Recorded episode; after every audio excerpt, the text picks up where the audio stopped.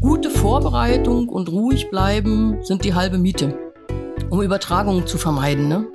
Wir müssen uns ja bewusst werden, dass da, dass da immer noch Patienten im Bette liegen und dass die eben der Fokus unseres Tuns sind und nicht die Frage, ob da hinten jemand drängelt oder ob ich äh, so das Gefühl habe, ich muss aber jetzt ganz schnell machen. Ich möchte ganz gerne in Erinnerung rufen, dass die Menschen, die da vor uns im Bett liegen, ja nicht da liegen, weil sie es so toll finden, im Krankenhaus zu liegen, sondern dass sie uns einen Auftrag mitgeben, ähm, dass, dass sie mit Problemen ins Krankenhaus kommen und dass sie sich Heilung oder Verbesserung ihrer Situation wünschen.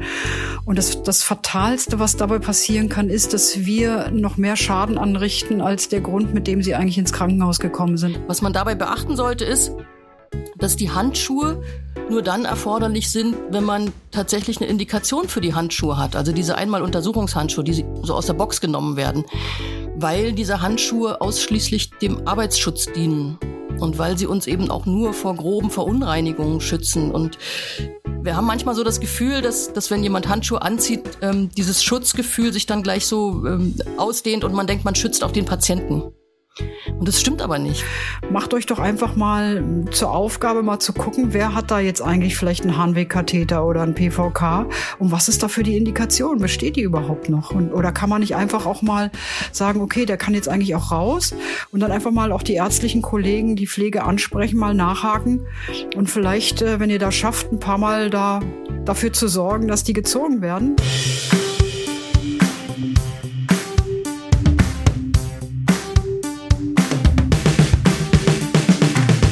Herzlich willkommen zu Infected, dem Antibiotika-Podcast für Medizinstudierende und BerufsanfängerInnen.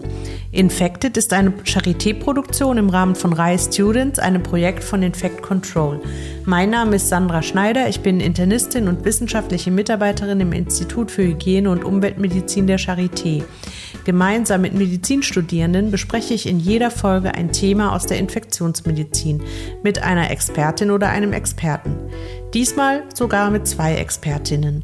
Thema heute ist die Prävention von Infektionen und die Prävention der Übertragung multiresistenter Erreger im Krankenhaus. Wir sprechen über die Häufigkeit nosokomialer Infektionen in Deutschland, Risikofaktoren für die Entstehung von Krankenhausinfektionen, relevante multiresistente Erregergruppen, Risikofaktoren für deren Erwerb und vor allem über die wichtigsten Maßnahmen zur Prävention nosokomialer Infektionen und zur Verhinderung der Übertragung multiresistenter Erreger und dass das erstmal zwei verschiedene Paar Schuhe sind. Die Aufnahme stammt vom 20. Dezember 2021. Viel Spaß beim Zuhören.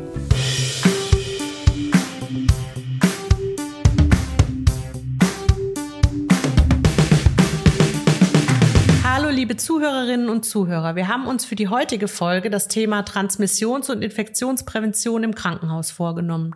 Mein heutiges Frageteam im virtuellen Reisstudio sind Clara Bergmann. Hallo. Und Lukas Risse. Hallo, schönen guten Tag. Hi. Beide kennt ihr ja vielleicht schon aus früheren Folgen. Clara, du bist ja aktuell im PJ. Wie, äh, wo bist du ähm, denn im Einsatz jetzt? Aktuell bin ich gerade noch in der Chirurgie am Emil von Behring in Zehlendorf. Ich wechsle aber bald und komme ans Virchow-Klinikum an der Charité. Und da auch wahrscheinlich in die Infektiologie, ne? Ja, das hoffe ich, genau. Mhm, ja. Und was verbindet dich mit der Infektionsmedizin? Ja, ich habe da tatsächlich mehrere Anknüpfungspunkte. Ich bin aktuell Doktorandin am Institut für Tropenmedizin und arbeite dazu Resistenzen bei Plasmodien, also bei Malaria. Und dann ähm, bin ich studentische Mitarbeiterin am Institut für Hygiene. In unserem Projekt. In unserem Projekt. genau. Im RISE Students Projekt. Ja, genau. Okay, und ähm, Lukas, du bist ja auch im PJ aktuell. Also ihr beid, äh, studiert beide an der Charité. Ne? Ähm, wo bist du ähm, derzeit im Einsatz? Ja, genau. Ich bin gerade in meinem ersten Tertial in der Neuropsychiatrie an der Charité in Mitte. Ähm, genau macht auch viel Spaß und man kommt natürlich auch hier mit Infektionen äh, in Verbindung oder in Berührung, bestenfalls nicht in zu viel Berührung. Mhm. ähm, genau. Und äh, deswegen ist es auch hier, muss ich sagen, sinnvoll, irgendwie ein infektiologisches Grundwissen zu haben. Ja. Äh, weil das bei manchen dann doch noch nicht so ganz da ist. Ja. Aber. Ja. Also das ist äh, natürlich auch unsere Sicht, dass man eigentlich in jedem medizinischen Berufsfeld irgendwie zumindest äh, mittelbar mit Infektionserkrankungen oder Infektionserregern ähm, auch in Kontakt kommt. Und ähm, was sind so deine medizinischen Schwerpunktinteressen? Ja, also ich bin ja jetzt momentan auf der Neurologie und ich mache auch meine Doktorarbeit in der Neurologie. Äh, da beschäftige ich mich vor allen Dingen mit Lernen momentan, also mit hypokampalen Lernen. Ähm, das ist auch ganz spannend, weil da natürlich solche Podcast-Formate und wie ist das, wenn wir das jetzt auditiv lernen, wenn wir das ein bisschen nebenbei hören, äh, wie verbessert das unsere Lehraufnahme, auch wenn es in so einem eher entspannteren Setting ist. Und ähm, genau deswegen finde ich dieses Format wirklich spannend. Ja. Und die Infektiologie. Ähm, das hatte ich im, äh, in der wissenschaftlichen Arbeit war ich in der Infektiologie. Das finde ich auch nach wie vor ein super spannendes Thema, weil ich da halt, äh, im, also da bin ich erst im Studium so dazu gekommen, dass ich gesehen habe, oh, das ist ein sehr breites Thema, was super relevant ist in ganz vielen unterschiedlichen äh, Punkten. Und deswegen bin ich ganz glücklich, hier dabei sein zu können. Ja, wir haben dich ja auch über unseren Hygiene-Einführungskurs äh, zum PJ quasi für, für diese Podcast-Reihe rekrutieren können. Ne? Genau. Ja, sehr schön. Also zwei PJ-Studierende, die hier die Fragen stellen, ähm, die sind, glaube ich, für die äh, Praxis der Infektionsprävention ja auch ganz passend, dass ihr schon im PJ seid, weil ähm, ich denke mal, im PJ-Alltag ähm, wird man auch ähm, immer wieder ähm, dann doch mit diesen Themen konfrontiert.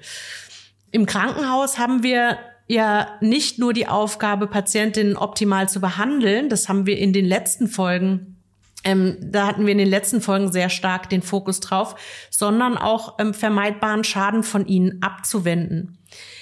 Und eine vermiedene Krankenhausinfektion ist natürlich auch eine, die dann nicht antibiotisch behandelt werden muss. Und somit gehört dann natürlich auch der, ähm, Prä die Prävention zum Themenkomplex Antibiotic Stewardship, was ja so unser Rahmen ist.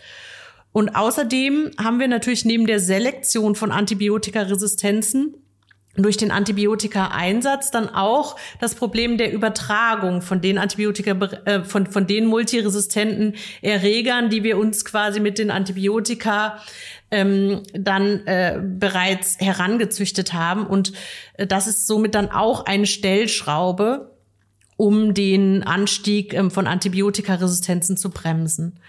Und weil dieses Thema sowohl mit Daten als auch mit der praktischen Umsetzung vor Ort ganz stark verknüpft ist, haben wir diesmal gleich zwei Expertinnen mit dabei. Wir haben einmal Katrin Laban. Ja, hallo. Hallo Katrin und einmal Professor Christine Geffers. Hallo. Hallo Christine. Katrin, du bist Hygienefachkraft in der Charité. Seit wann machst du das und wo hast du vorher gearbeitet? Ja, ich bin jetzt äh, im Hygieneteam am Campus Mitte der Charité seit 2014 tätig und ich habe vorher über 18 Jahre auf einer neurochirurgisch-neurologischen Intensivstation der Charité gearbeitet. Und ich war da eben auch Link-Nurse, also Hygienebeauftragte mhm. Pflegekraft. Und wenn ich ganz ehrlich bin, muss ich zugeben, dass ich am Anfang meiner Funktion dort nicht so richtig wusste, was ich da eigentlich machen muss oder was da genau meine, meine Aufgaben sind. Ich habe dann halt mal den Kontakt zum Hygieneteam hergestellt, habe dadurch aber auch das Hygieneteam natürlich kennengelernt. Und ich bin äh, total fasziniert von dem, was Mikroorganismen so können und was sie für uns Lebewesen eben auch bedeuten. Und so ist das dann gewachsen. Ne? So hat sich mhm. entwickelt, dass mein Interesse da immer stärker wurde und dass ich dann überlegt habe, dass ich doch ganz in der Hygiene arbeiten möchte. Und das hat dann halt 2014 auch geklappt, so ich seitdem im Team Hygiene arbeite. Mhm. Also so bist du dazu gekommen und hast aber eben auch diese langjährige intensivmedizinische Erfahrung, was ja ähm, für die Infektionsprävention auch sicher sehr wertvoll ist. Wir werden nachher ja auch noch darüber sprechen, was so Risikofaktoren auch für, für nosokomiale Infektionen sind. Und das ist ja unter anderem auch die Intensivstation. Christine, du bist Fachärztin für Hygiene und Umweltmedizin und die stellvertretende Leiterin unseres Hygieneinstituts hier an der Charité. Ähm, seit wann machst du das? Also Hygiene. Und ähm, was waren so deine Stationen in der Infektionsmedizin? Also in der Hygiene bin ich tatsächlich inzwischen schon ziemlich lange, nämlich seit 1996. Damals bin Wahnsinn. ich über ein Drittmittelprojekt äh, hier ans Institut gekommen. Es ging damals auch ganz explizit um, um nosokomiale Infektion. Das war die NIDEP-Studie. Das heißt, ich kam in ein Team, das versucht hat zu messen, wie häufig überhaupt nosokomiale Infektionen, also Krankenhausinfektionen in Deutschland sind und ob es möglich ist, eben die auch zu vermeiden, indem man ähm, misst, wie häufig die vorkommen und das dann eben auch zurückspiegelt in die Bereiche und dann eben auch entsprechend interveniert als mhm. Reaktion auf die Ergebnisse. Und ähm, davor, da war ich interessanterweise fast zwei Jahre lang in der Pathologie. Und da denkt man, Hö, Pathologie hat jetzt vielleicht nicht so viel mit Infektionsmedizin zu tun, hat es aber tatsächlich doch. Denn das, was da ähm, bei den Sektionen auf dem Tisch landet, sage ich jetzt mal so mhm. plastisch ausgedrückt, ist gar nicht so selten, hat seine Ursache in Infektion. Mhm.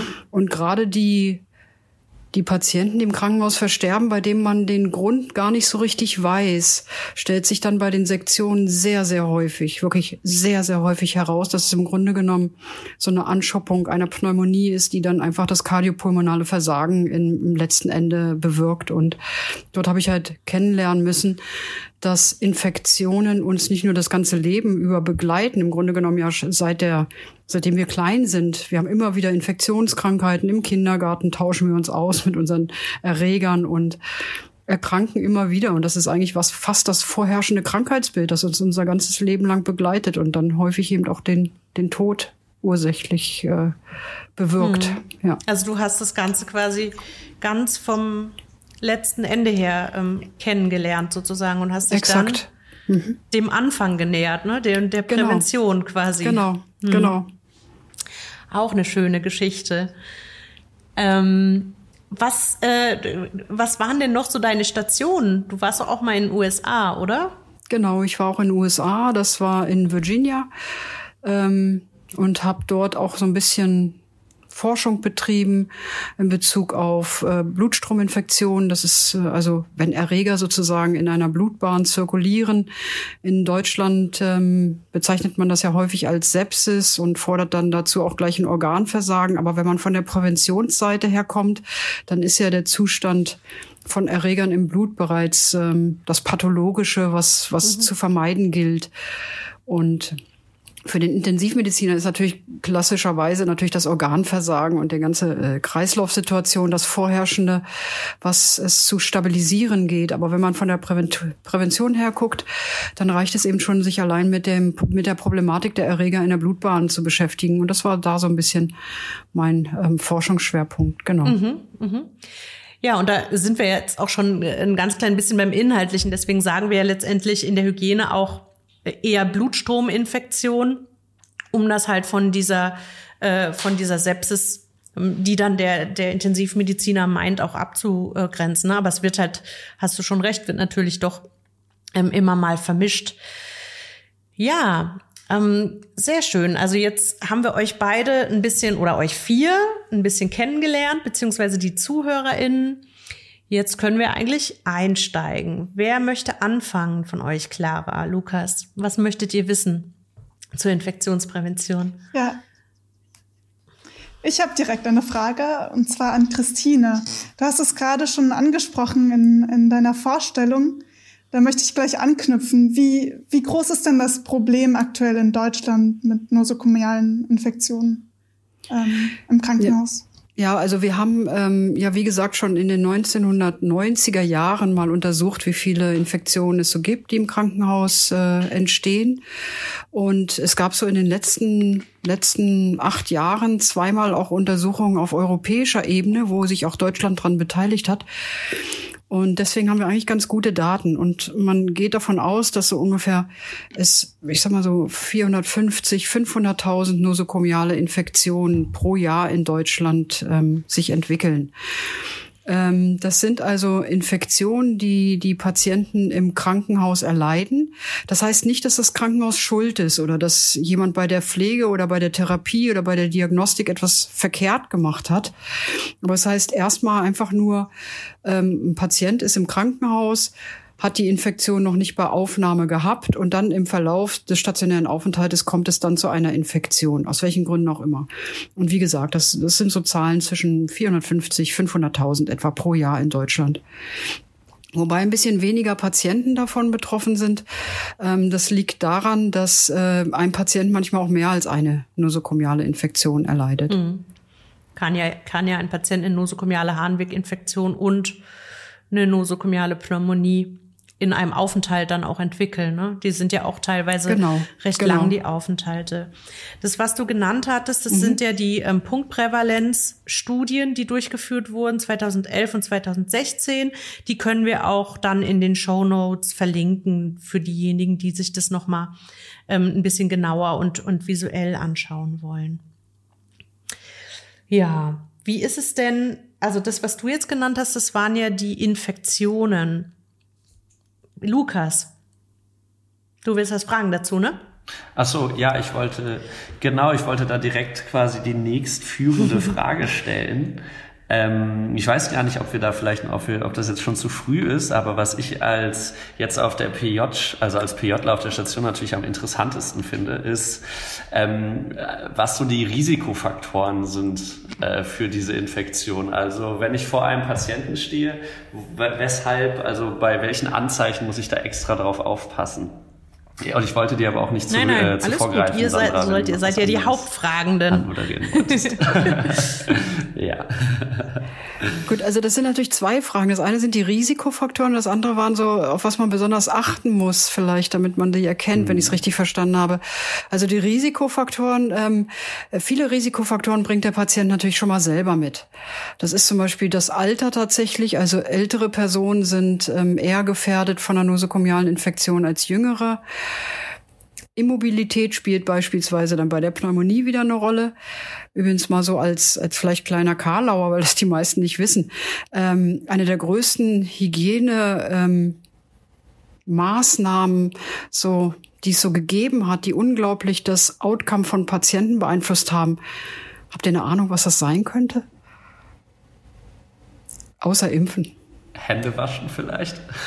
ja, denkt man vielleicht. Es hat tatsächlich einen großen Effekt, klar, okay, aber vielleicht tatsächlich, ja, oder sag mal so, Händehygiene ist auf jeden Fall ein Punkt, der halt in ganz, ganz vielen Bereichen äh, wirksam ist.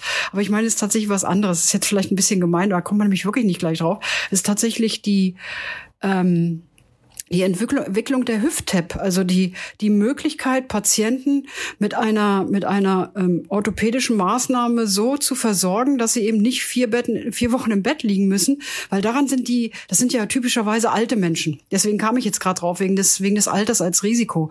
Das waren früher 70, 80-Jährige, die haben sich eben eine Fraktur zugezogen, sind dann ins Krankenhaus gekommen und dann wurde das eben, wenn es konservativ versorgt werden musste, lagen die im Bett und sind tatsächlich mehr oder weniger häufig dann mit mit äh, an ihrer Lungenentzündung verstorben, weil die sich nicht bewegen konnten, die konnten nicht aufstehen ähm, in dieser Situation. Und wenn man heutzutage die eben mit einer Hüft-Tap versorgen kann und die dann am nächsten Tag schon rauszehrt aus dem Bett, dann sind die immer am Fluchen und Schimpfen. Aber es ist im Grunde genommen, es vermeidet deren Tod. Das muss man ganz klar so sagen. Es ist eine ganz wichtige infektionspräventive Maßnahme gewesen, die ja nicht so sehr dazu diente, ist ein netter Nebeneffekt, dass die, dass die Patienten halt selber auch schnell wieder vielleicht äh, in ihren gewohnten Alltag reingehen können. Aber diese Maßnahme hat echt Leben gerettet. Das muss man ganz klar sagen.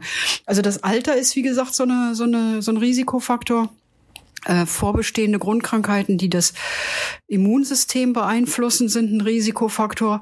Es gibt aber auch im Alter auf der anderen Seite das Extreme. Das sind nämlich die Frühgeborenen, die ein unglaublich hohes Infektionsrisiko tragen, weil bei ihnen eben diese ganzen Barrierefunktionen noch nicht so ausgebildet sind und auch das Immunsystem ja noch nicht gereift ist. Das ist also da auf der Seite des Alters eben auch problematisch. Ähm, dann die, der Ernährungszustand ist durchaus auch ein ein Einflussfaktor. Das ist Kachexie ist genauso ungünstig wie ein hoher Body Mass Index. Ähm, gerade bei Operationen oder bei, bei, bei ZVK-Anlage ist ein hoher Body Mass Index beispielsweise eher problematisch. Ähm, Was sind noch Risikofaktoren? Ja, was der Patient so mitbringt, äh, waren das im Grunde genommen wahrscheinlich die wichtigsten. Und auf der anderen Seite ist es natürlich das, was wir im Krankenhaus mit dem Patienten machen. Denn wenn wir irgendwo eine Kanüle in den reinschieben oder eben vielleicht einen Tubus oben in den, in den Rachen, dann, ähm, dann umgehen wir damit natürliche Schutzbarrieren, die jeder Mensch hat, die ihm normalerweise helfen soll, sich vor Infektionen zu schützen und die wir mit diesen Maßnahmen häufig eben ähm, zerstören. Und zu den, zu den, wie erkennt man eine nosokomiale Infektion? Das hängt natürlich ganz stark davon ab, welche Infektion es sich handelt. Ne? Also ist es jetzt eine Atemwegsinfektion, die der Patient entwickelt, ähm, dann sind das natürlich andere Symptome, als, als wenn jetzt ein Patient eine postoperative Wundinfektion erleidet oder so. Das aber im Allgemeinen natürlich die gleichen Infektionszeichen, die wir sonst äh, grundsätzlich als, als Infektionszeichen auch wahrnehmen. Das kann aber eben beim älteren Menschen zum Beispiel auch mal die Verwirrtheit sein, ne, die man nicht gleich vielleicht als Infektion, wo man nicht gleich an Infektionen denkt. Aber wenn die plötzlich nicht mehr ganz adäquat sind, äh, dann kann das auch schon auf eine Infektion hindeuten.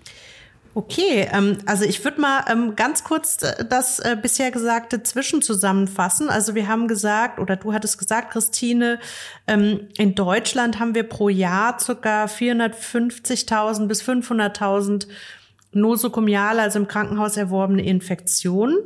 Und Risikofaktoren sind von der Patientenseite her ähm, das Alter, also entweder alte oder ähm, ganz jung, die Neonat, äh, die ähm, die Neos, also die Frühgeborenen, ähm, dann die Immobilität, eine Immunsuppression, der Ernährungszustand und ähm, auch der Body Mass Index, also entweder ein ähm, sehr niedriger, also ein Kachexie oder ein hoher, eine Adipositas. Und dann haben wir auf der anderen Seite quasi die iatrogenen Faktoren ähm, und das sind dann vor allen Dingen, also alles das, was wir in den Patienten hineinbringen, die sogenannten Devices, äh, Tubus ähm, und äh, jegliche Katheter. Gut, was wollt ihr dazu ähm, weiter wissen?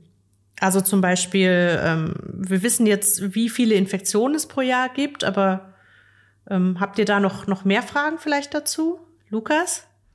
Ähm, ja, also die Top 3 äh, also die schlimmsten nosokomialen Infektionen und die häufigsten nosokomialen Infektionen, das waren Pneumonie und Harnwegsinfekte, oder? Glaube ich, die ersten beiden sind. Und die Wundinfektion. Und die Wundinfektion, genau. Das ja. sind so die drei, das sind so die Top drei.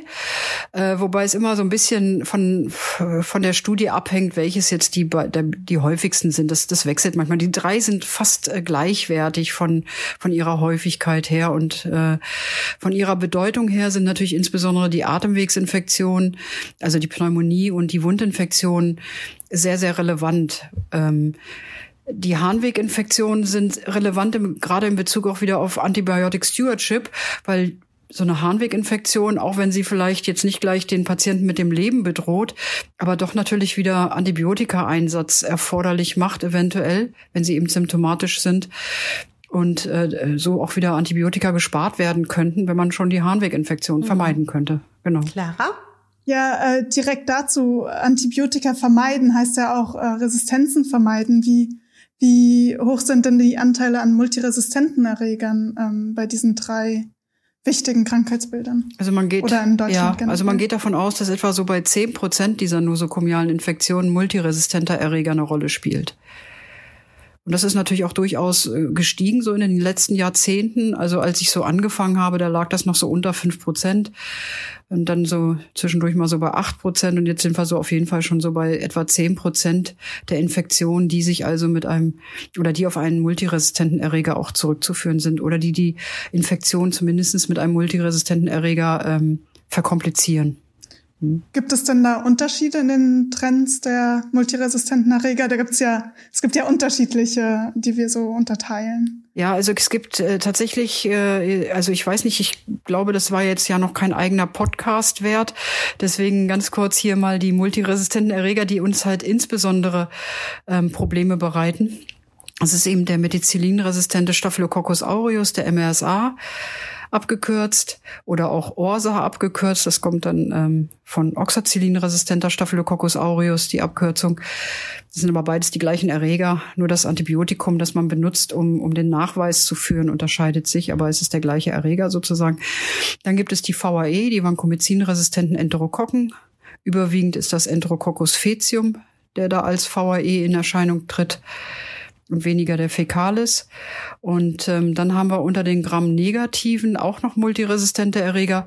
Da ist allerdings die Einteilung nicht ganz so simpel wie bei den VAE oder bei den MRSA, weil hier ganz, ganz viele Gramm-negative Erreger Multiresistenzen aufweisen können in unterschiedlicher Ausprägung. Und in Deutschland hat sich da die Klassifikation 3 MRGN oder 4 MRGN ähm, etabliert.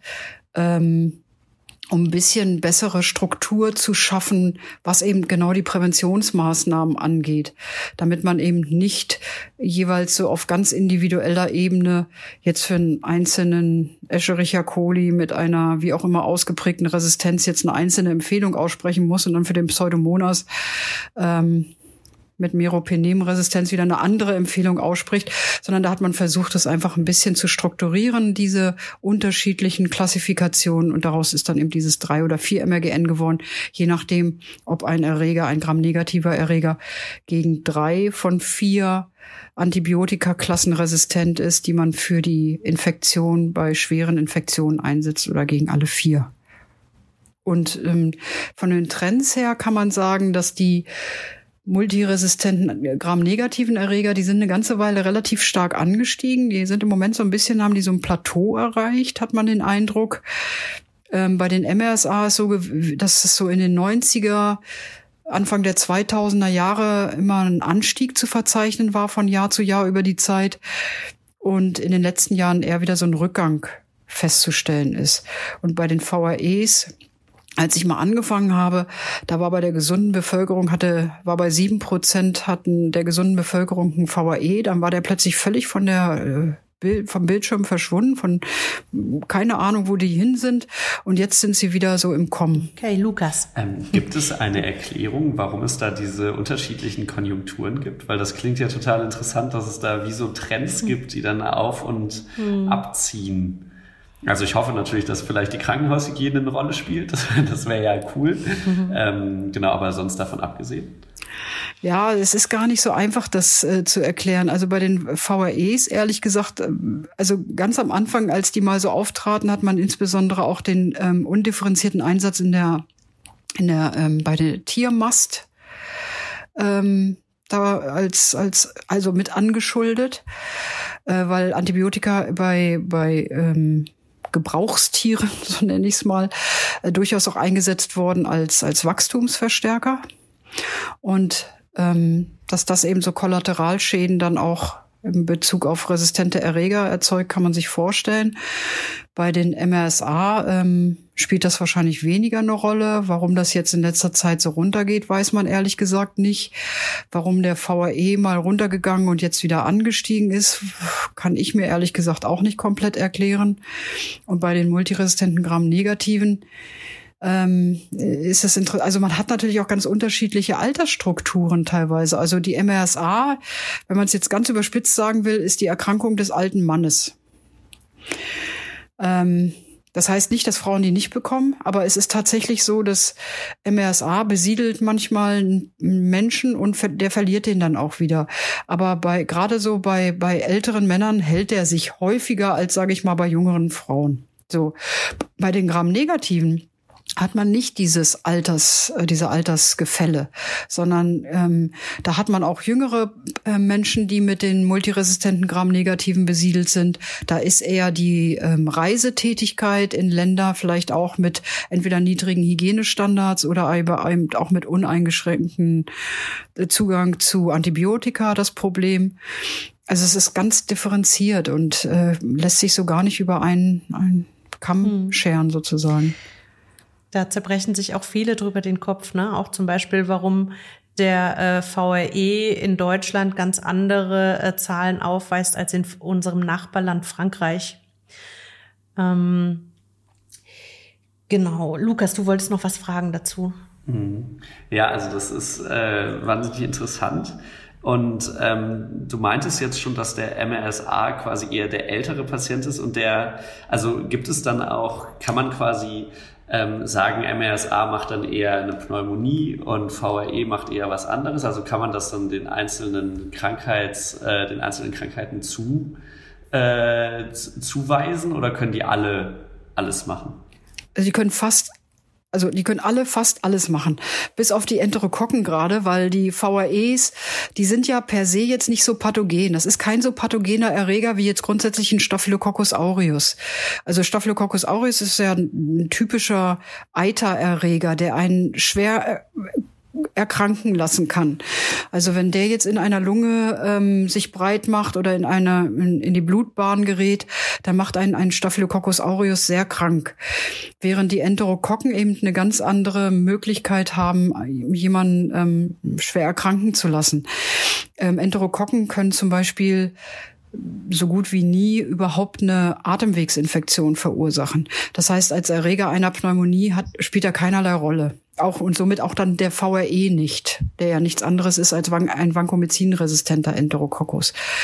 Und ähm, auch bei den Harnweginfektionen ist es so, da treten natürlich in erster Linie die gramnegativen Erreger in Erscheinung. Also die Harnweginfektion hat man ja typischerweise mit Erregern der, des Urogenitaltraktes und äh, dazu gehören eben natürlich in erster Linie die ähm, Gramnegativen. Und der Darmflora, ne? Ja, ja, entschuldige, falls ich das, äh, genau. Da sitzen die ja. Genau. Da, also die Enterobacterialis. Genau. Und, ähm, und da können Enterokokken auch mal eine Rolle spielen. Also die spielen da auch eine Rolle. Aber in erster Linie zum Beispiel bei, ähm, bei Patienten, die einen Harnwegkatheter tragen. Bei Personen, die nicht mit einem Harnwegkatheter versorgt sind, sind Enterokokken eher die absolute Rarität als Erreger einer Harnweginfektion. Das liegt daran, dass die Enterokokken ähm, die Stoffe, die im Urin sind, nicht als Nahrung verstoffwechseln können. Aber wenn ein Harnwegkatheter liegt, dann bilden sich darauf eben auch Fibrinablagerungen und das wiederum kann, können Enterokokken verstoffwechseln. Clara. Ja, ich habe noch eine Frage, die noch ein bisschen weiter ins Detail geht. Aber wo wir jetzt über die Trends auch gesprochen haben, habe ich mich gefragt, gibt es denn genauere genetische Untersuchungen, wo man schaut, äh, wo kommen die Erreger her, wie verteilen die sich? Also so wie es, wie es jetzt beim Coronavirus sehen, dass man wirklich schauen kann, wie die Mutationen und so weiter sich entwickeln. Gibt es das auch bei, bei diesen multiresistenten Erregern? Also das gibt es, gibt es auch. Also es wird zum Beispiel geguckt, was genau für, für Stämme, ähm, also einfach nicht einfach nur sozusagen auf Speziesebene, sondern eben man auch versucht mit äh, ähm, genetischen Untersuchungen zu sagen, nochmal genauer, ist das jetzt zum Beispiel ein Stamm, der sich da ausbreitet? Und das sieht man eben auch. Also für MRSA beispielsweise typisch ist eben so ein klonaler, ähm, so ein klonales Auftreten. Das heißt, die gehören im Grunde genommen, gehören sehr, sehr viele immer dem gleichen Klon an, so nenne ich es jetzt mal. Und ähm, das sieht man eben aber auch bei anderen Erregern, also auch bei, bei VAEs äh, kann man feststellen, dass es eben ganz besondere Typen sind, die sich zum Beispiel gerne ausbreiten und andere eben eher nicht. Woran das allerdings liegt, dass sich mal einige so stark ähm, durchsetzen, da bin ich jetzt echt überfragt. Ja, das kann ich nicht sagen. Also noch ein großes Forschungsfeld. mhm. Ja, auf jeden Fall. Genau, das kann, glaube ich, auch keiner so, äh, so genau sagen. Ne? Ähm, ja, ich würde mal ähm, kurz zusammenfassen, was jetzt zu den MRE ähm, bisher gesagt wurde, zu den multiresistenten Erregern. Ähm, also wir haben diese drei ähm, Hauptgruppen, die Methicillin-resistenten Staphylococcus aureus, ich weiß gar nicht, wie man da die Mehrzahl bildet. Das ist ja eben nur, es, wir sagen, es ist eine Gruppe, aber eigentlich ist es nur ein Erreger, der eben gegen Methicillin resistent ist. Dann haben wir die ähm, Enterokokken, auch grampositiv, ähm, die gegen Vancomycin dann resistent sind, die VRE. Und als dritte, sehr große und bunte Gruppe haben wir die multiresistenten Gram-negativen Erreger, die, ähm, die sich dann aus ähm, verschiedenen Erregern ähm, aus, die, aus diesem Spektrum der vor allen Dingen Darmbakterien, ähm, der Enterobacterialis zusammensetzen ähm, und noch ein paar anderen. und äh, ja, die halt eine ganz große Gruppe sind, aber wo man halt versucht hat, die zusammenzufassen, ähm, um halt ähm, die Maßnahmen einigermaßen gleich ähm, da auszurichten. Und ähm, also das heißt, und da haben wir entweder die drei MRGN, in Deutschland ähm, klassifizieren wir das so, die gegen drei Antibiotikagruppen resistent sind oder die vier MRGN, die gegen vier Antibiotikagruppen resistent sind. Das heißt, wir haben MRSA, VRE und MRGN als große Gruppen. Ähm, du hattest gesagt, Christine, dass ähm, sich die Gram-Negativen und die Gram-Positiven auch ein bisschen unterscheiden ähm, von dem, äh, welche Patienten da betroffen sind. Also bei den Staphylokokken eher die älteren pa Patienten, bei den ähm, Gram-Negativen äh, gibt es da nicht so einen Unterschied. Es ist ja auch so, die Gram-Negativen, die wird man auch nicht mehr so leicht los, wenn man die mal hat. Ähm, die Gram-Positiven, ähm, die verbreiten sich im stärker klonal auch als die Gram-Negativen. Das mhm. heißt, da gibt es ja. ähm, mehrere ähm, Stämme, die man, die man dann überall findet. Ähm, bei den Gram-Negativen ist das auch ähm, bunter. Da spielt vielleicht auch ein bisschen stärker noch die, äh, die Antibiotikaselektion eine Rolle. Ähm, und ähm, genau, dann wollte ich noch eine Sache sagen zu der Tiermast, weil wir im RAI-Projekt auch ähm, quasi ähm, verschiedene Sektoren auch adressiert haben. Und das ist, ähm, du hattest ja auch gesagt, dass das früher so war mit dem, äh, äh, mit den Wachstumsförderern. Nur das ist immer wieder ein häufiges Missverständnis. Es ist eben so, dass das in der EU schon sehr, sehr lange verboten ist, das als Wachstumsförderer einzusetzen. Also das ist kein Faktor mehr in Europa in der Tiermast. In anderen Ländern schon noch. Das wollte ich nur einmal noch ähm, zur Klärung sagen, weil das ähm, immer wieder ähm, aufkommt. Und dann wollte ich noch sagen, weil du ja gesagt hattest, äh, wir, ähm, dass wir dem keine eigene Podcast-Folge bisher gewidmet haben. Ähm, das haben wir auch nicht vor. Es ist gut, dass du es hier jetzt noch mal ähm, so gesagt hast. Aber wir haben dazu eben auch ähm, im Rise Students Projekt einen Erklärfilm. Den können wir hier auch noch mal in den Show Notes dann gerne verlinken. Ähm, aber wir haben gedacht, gerade das mit diesen äh, multiresistenten Erregern und den Häufigkeiten ist etwas, was man ähm, besser visuell darstellt. Mhm. Genau. Also das ähm, jetzt zu der Stelle. Lukas. Okay. Ähm, ja, dann habe ich auch noch direkt eine Frage an Katrin. Ähm, wie ich das jetzt verstanden hatte, ist, dass du ähm, sehr viel praktischer ähm, also sehr viel praktischer auf den Stationen, die Station betreust quasi. Ähm, wie sieht das denn dann aus? Also was sind so die wichtigsten Dinge jetzt vielleicht abgesehen von äh, Händedesinfektion, wo man darauf achten muss? Also es war ja jetzt schon einmal auf jeden Fall Mobilisierung da. Ähm, dann wahrscheinlich Katheterhygiene. Gibt es da noch etwas, was auf jeden Fall man immer im Hinterkopf haben sollte? Ich ich glaube tatsächlich, dass die Händedesinfektion ganz, ganz, ganz oben auf dieser Liste steht, mhm. weil wir können uns ja vorstellen, dass die Leute nur dann mit einem Erreger von außen eine Infektion bekommen können, wenn sie diesen Erreger erstmal erworben haben. Also natürlich gibt's auch ganz viele Infektionen, die vom Patienten selbst kommen, also endogene Infektionen sind mit den Erregern, die der schon ins Krankenhaus mitgebracht hat, der Mensch. Aber ab und an kommt es natürlich auch zu Infektionen mit Erregern, die dann im Krankenhaus erst erworben wurden insbesondere auch manchmal mit multiresistenten Erregern, die dann im Krankenhaus von zum Beispiel Nachbarpatienten erworben wurden. Und ich glaube, es ist ganz wichtig, sich da nochmal vor Augen zu halten, wie werden Erreger übertragen. Und wir wissen, dass die Erreger die nosokomiale Infektion auslösen in den allermeisten Fällen durch Kontakt übertragen werden. Und dann kann man sich ja überlegen, ja, wie kommt er dann jetzt zu dem Menschen hin? Ähm, das, deshalb die Händedesinfektion ganz oben. Im Allgemeinen sind es die Hände, des Personals, jeglicher Berufsgruppen und ab und an kommt es sicher auch mal zu einer Übertragung durch irgendwelche Medizinprodukte oder ähnliches. Ne? Also das Stethoskop jetzt als Beispiel zu nennen, weil das vielleicht nicht desinfiziert wurde auf dem Weg von einem zum anderen.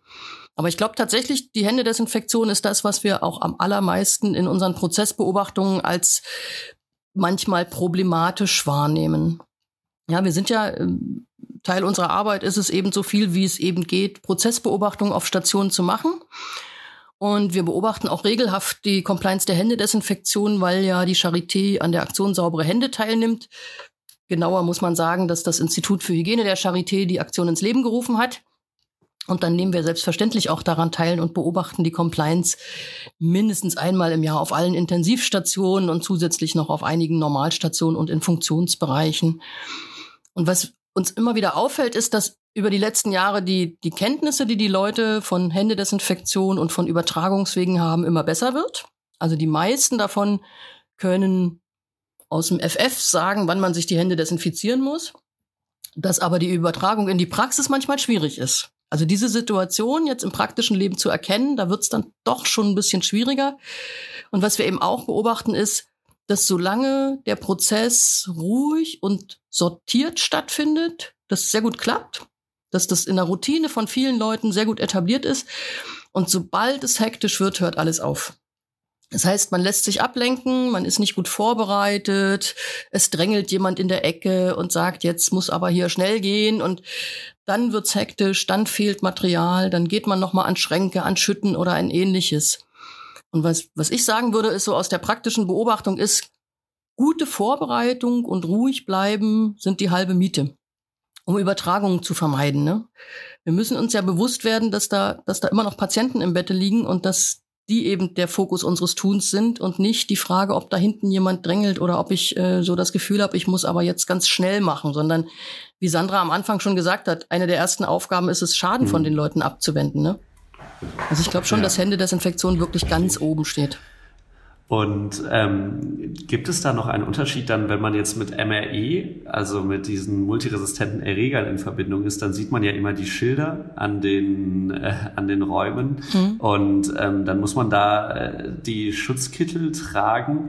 Muss man das bei allen machen oder vor allen Dingen bei MR, also bei MRSA ist es ja eigentlich, wenn es vor allen Dingen eine nasale Besiedlung ist, muss man das ja vermutlich nicht machen, oder?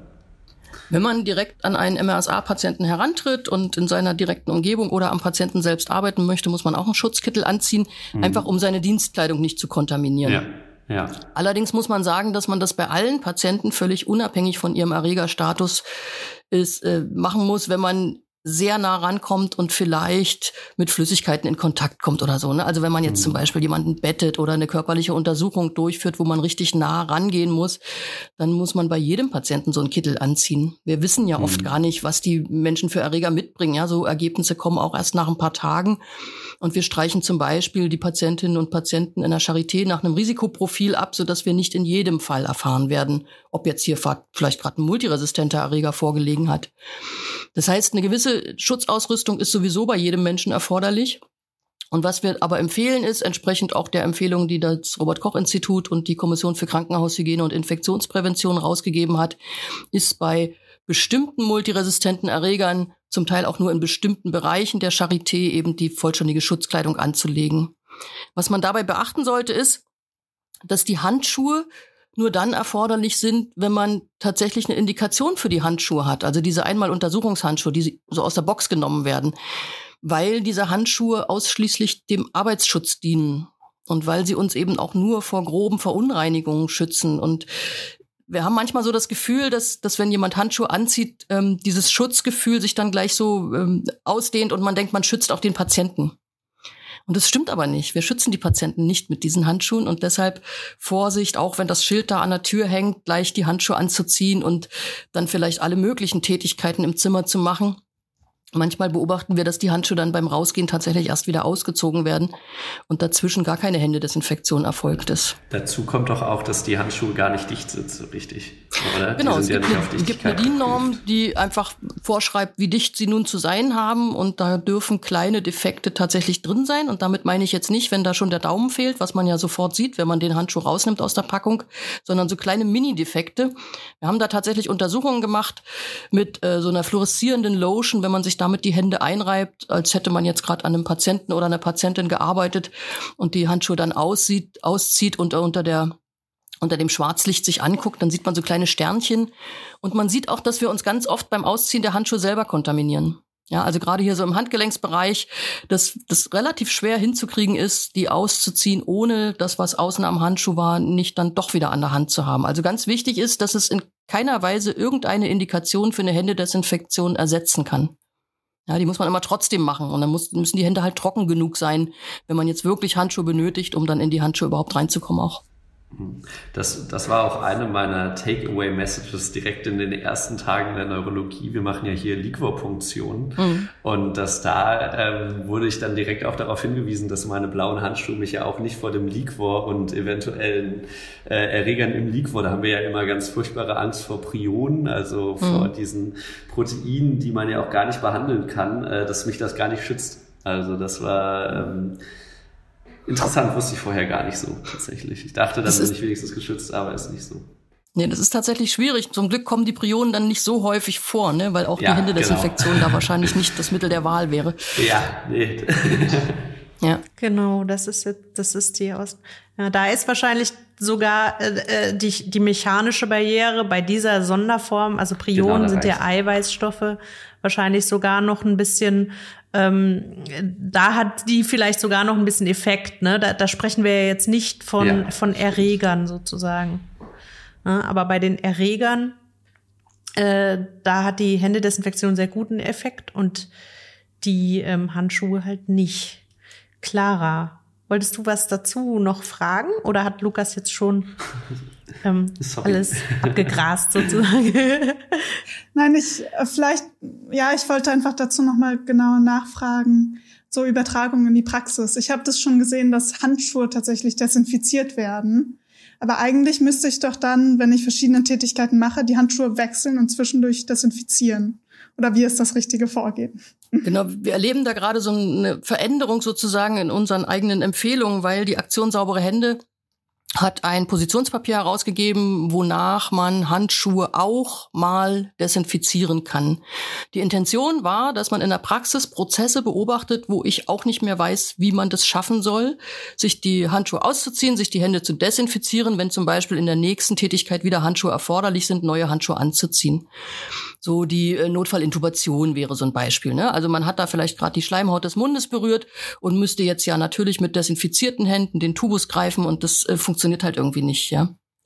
Und äh, auch Verbandswechsel bei vielleicht nicht ganz kooperativen Patientinnen und Patienten ist ein Beispiel. Ja, da hat zwischendurch leider schon der Patient drauf gefasst. Das ist auch nicht gerade zielführend. Deshalb wurde überlegt, ob denn Handschuhe vielleicht auch desinfizierbar wären. Und die erfüllen ja, die Nitrilhandschuhe erfüllen ja eine DIN-Norm die eben auch eine gewisse Chemikalienbeständigkeit in sich trägt. Und äh, der Alkohol unserer Händedesinfektionsmittel ist halt als Chemikalie dort auch mit aufgeführt, so dass man in bestimmten Situationen, die man sich gut überlegen muss, auch Handschuhe desinfizieren kann. Und wir haben als Grenzen dafür festgelegt, es muss in einem Prozess sein, also an einem Patienten, also nicht, dass man die Handschuhe desinfiziert und dann irgendwo im Lager an den Schrank geht oder ähnliches. Also an einem Patienten in einem bestimmten Prozess höchstens fünfmal Handschuhdesinfektion und höchstens eine halbe Stunde. Weil irgendwann werden die so klebrig. Und dann fangen die Handschuhe an, eben noch mehr Defekte aufzuweisen, als nach der DIN-Norm schon vorher erlaubt war. Also Handschuhdesinfektion ja. Und wir haben auch gerade jetzt in Covid-Zeiten gesehen, dass es Leute gibt, die das sehr klug einsetzen können die also wirklich in dem Prozess dann die Handschuhe desinfizieren und äh, diesen Prozess jetzt beenden und dann selbstverständlich die Handschuhe ausziehen, Desinfektionen machen und ihre Tätigkeit fortsetzen. Man muss natürlich sicher sein, dass man nicht sichtbar kontaminiert ist mit irgendwelchen Sekreten, Exkreten oder ähnlichem und dass die Handschuhe nicht noch zusätzliche Defekte aufweisen, die ich vielleicht sogar schon sehen kann. Dann ist es vorbei. Aber es hilft, die Compliance ein bisschen zu erhöhen für die Prozesse, wo man gar nicht mehr genau weiß, wie man das anders realisieren soll.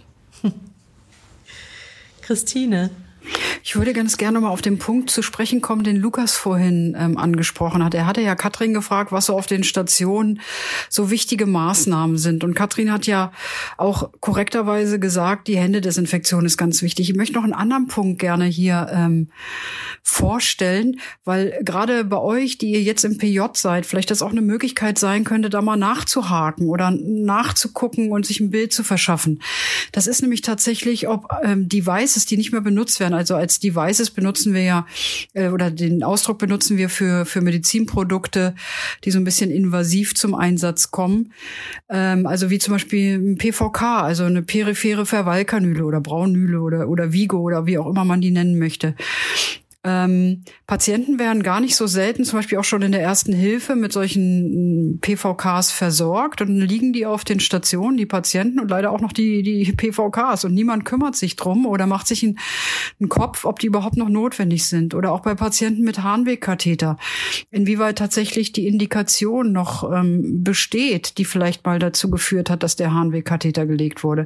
Manchmal werden die Patienten von Intensivstationen verlegt, noch mit irgendwelchen Devices und niemand macht sich dann auf den Stationen noch den Kopf darüber, sind die überhaupt noch notwendig.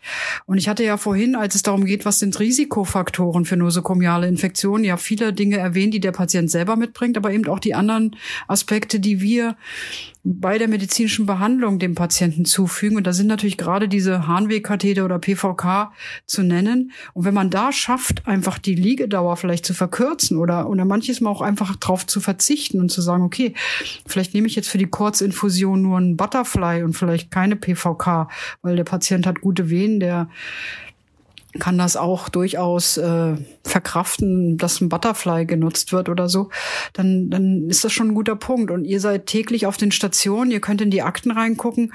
Macht euch doch einfach mal zur Aufgabe, mal zu gucken, wer hat da jetzt eigentlich vielleicht einen Harnwegkatheter oder einen PVK und was ist da für die Indikation? Besteht die überhaupt noch? Und, oder kann man nicht einfach auch mal sagen, okay, der kann jetzt eigentlich auch raus und dann einfach mal auch die ärztlichen Kollegen, die Pflege ansprechen, mal nachhaken und vielleicht, äh, wenn ihr da schafft, ein paar Mal da dafür zu sorgen, dass die gezogen werden, dann habt ihr Infektionsprävention bet betrieben. Ganz praktisch. Mhm. Und mit den PVKs, das ähm, hat ja auch ähm, Eingang gefunden in die Prinzipien der rationalen Antibiotikatherapie, weil man da auch äh, versucht, ähm, so schnell wie möglich zu oralisieren, um halt äh, diese Zugänge ähm, nicht unnötig lange liegen zu lassen, nur für die antibiotische Therapie sozusagen. Und mit den PVKs haben wir auch einen Link hier zu unserer Staph aureus ähm, Bakteriämie-Folge. Äh, wenn man sich die anhört, dann äh, sieht man ja auch oder hört man auch, was sozusagen, wenn dann so ein Staph aureus mal die Blutbahn erreicht hat, was dann alles passieren kann.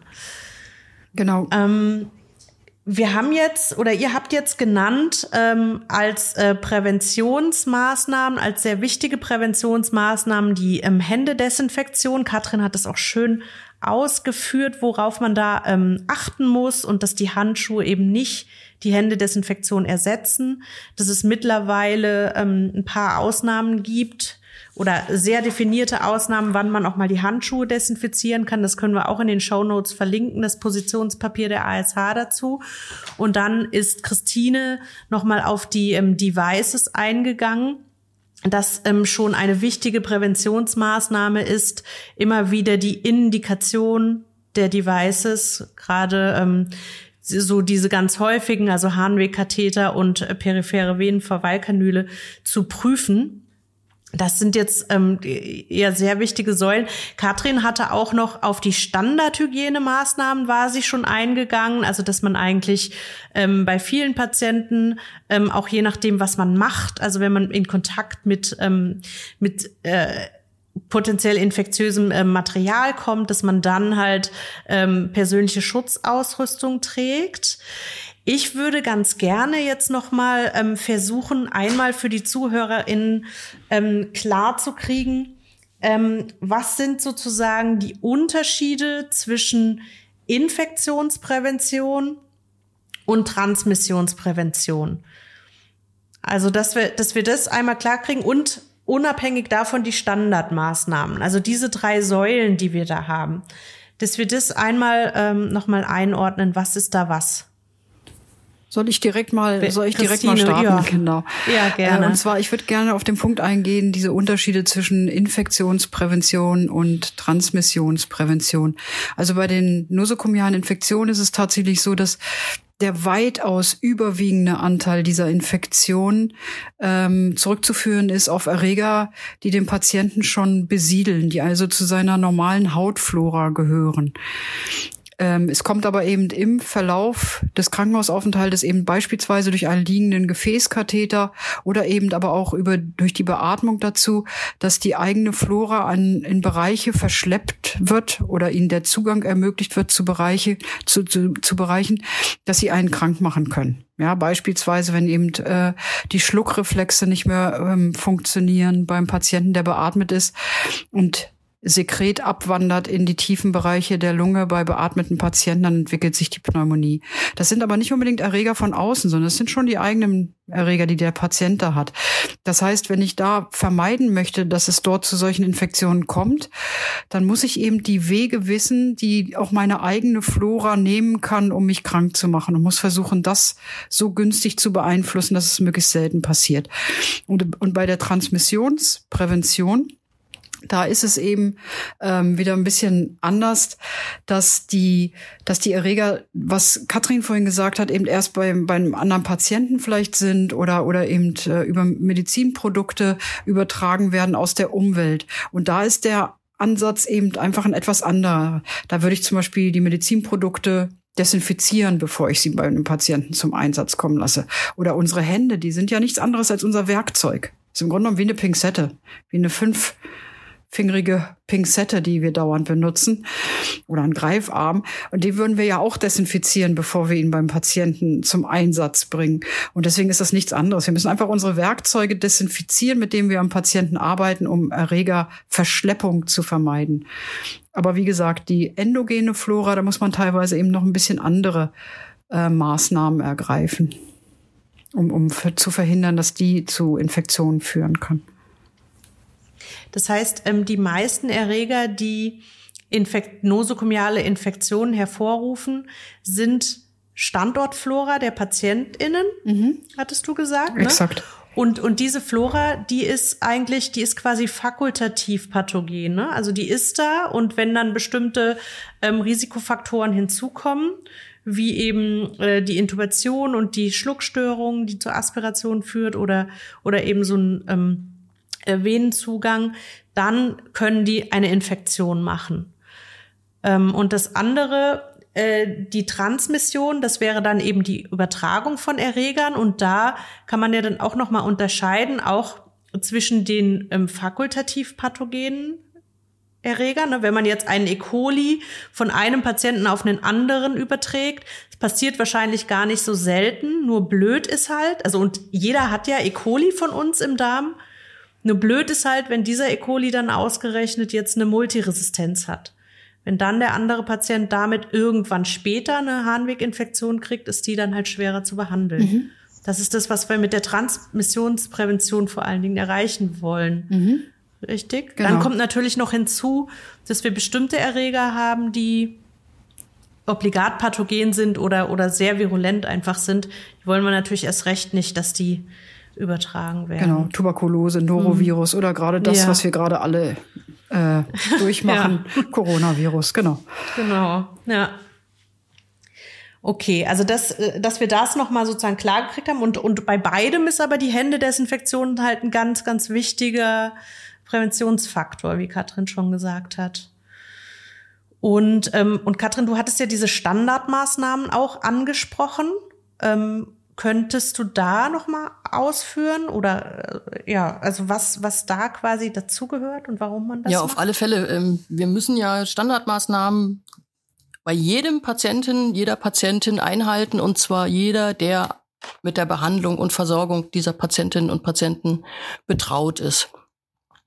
Und das heißt, dass wir natürlich auch selber manchmal beteiligt sind daran, die Standortflora in Orte an einem Patienten oder einer Patientin zu bringen, wo sie nicht hingehören und dass auch dort dann die Maßnahmen natürlich greifen müssen.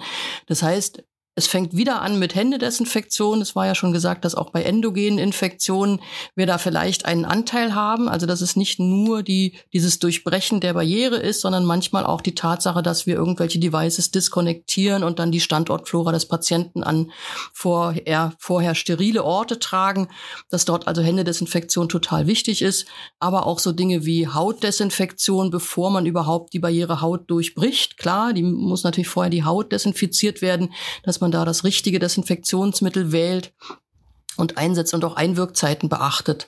Und dann gehören natürlich auch so Dinge dazu, wie die Umgebung zu desinfizieren, sodass Erreger nicht auf der Umgebung letzten Endes hochwachsen können. Also dass man die Medizinprodukte, die sich in der Umgebung befinden, desinfiziert, dass man routinemäßige Desinfektionen durchführt im Krankenhaus. Ja, dass man also alle diese Punkte so, so ein bisschen im Fokus behält und eben auch eine Schutzkleidung vielleicht zu tragen für mich selbst, aber auch zum Schutz dann vor dann letzten Endes der Transmission auf den nächsten Patienten, wenn ich sehr nah an Patienten rankomme. Ja, dass ich solche Dinge beachte. Was wir, was wir in der Praxis manchmal sehen, ist, dass es dann eben so ein bisschen unruhig wird und dass man dann erst noch mal kurz überlegt, wie man jetzt zum Beispiel beim Legen eines Zugangs den Prozess jetzt eigentlich durchführen möchte. Und wir haben festgestellt in der Beobachtung, dass ja das, was wir in unserer Versorgung an den Patienten machen, ganz oft dieselben Tätigkeiten sind. Ja, wir, wir leben ja von der Routine. Also ich glaube, dass äh, PJler hauptsächlich äh, Blutentnahmen machen müssen, Zugänge legen, Verbandwechsel und körperliche Untersuchungen. Tippe ich Die jetzt Blutentnahme mal so, der Neurologie. Widersprechen natürlich. und auf der Neurologie noch Liquorpunktion, genau. so, fast schon, ja. Und ich finde es total schlau. Also ich äh, unterstelle natürlich, äh, dass alle Leute, die da ausgebildet sind, das intellektuell jedes Mal aufs Neue durchdenken könnten. Aber es macht keinen Sinn. Es ist ja viel schlauer, wenn man sich für all diese Prozesse, die da immer wieder vorkommen, so eine Standardarbeitsanweisung nimmt. Vielleicht gibt's im Haus eine, vielleicht gibt's auf der Station eine, ansonsten mache ich mir in meinem Kopf halt eine und diesen Prozess dann immer wieder gleich durchführe, sodass ich die Standardmaßnahmen bei diesem Prozess, ohne lange zu überlegen, sofort einhalten kann. Ja, dass ich mir, wenn ich eine Liquorpunktion mache, äh, dass ich weiß, ich brauche wahrscheinlich eine Assistenz. Ich muss mich dieser Assistenz versichern. Das gehört zu Standardmaßnahmen für mich, dass ich weiß, wenn ich einen Verbandwechsel mache, benötige ich bei großen Verbandwechseln eine Assistenz und ich benötige diese und jene Materialien, dass ich dann nicht erst anfange rumzusuchen, wenn ich die Tätigkeit schon begonnen habe. Ja, so lässt sich das vielleicht am besten zusammenfassen, dass ich gucke, dass Standortflora da bleibt, wo sie ist und nicht in sterile Bereiche gerät. Dafür dienen Standardmaßnahmen durch Hautdesinfektion und auch durch Händedesinfektion. Vielleicht auch durch das Tragen von sterilen Handschuhen bei bestimmten Zugängen, die gelegt werden müssen oder eben bei der Liquorpunktion. Ja, dass ich mir das vorher nochmal angucke, was brauche ich und was muss ich tun, um diese Tätigkeit jetzt korrekt durchzuführen. Und wenn es dann darum geht, dass man das Gefühl hat, das dauert dann länger, würde ich behaupten, dass es schneller geht. Ja, wenn man einfach den Ablauf vorher schon weiß, geht's absolut schneller. Ja, man, man ist dann effektiver. Lukas, macht das, äh, Lukas, macht das lerntheoretisch Sinn? ja, auf, auf, jeden Fall. es ist ja immer gut, wenn man seine Schemata hat. Das ist witzigerweise ein Teil meiner Arbeit, dass man äh, äh also das schematisches Lernen quasi direkt vom Kurz, also quasi direkt vom Hippocampus in den Neokortex wandert. Und äh, genau, das ist viel direkter auf jeden Fall. Das macht Sinn, ja. ja und man hat dann seine Hirnkapazitäten vielleicht auch für die komplexeren Dinge. Genau, ähm, und man frei, macht auf oder? jeden Fall auch weniger mh. Fehler, wenn man routiniert ist, was ja auch äh, gerade sehr relevant ist. Ja.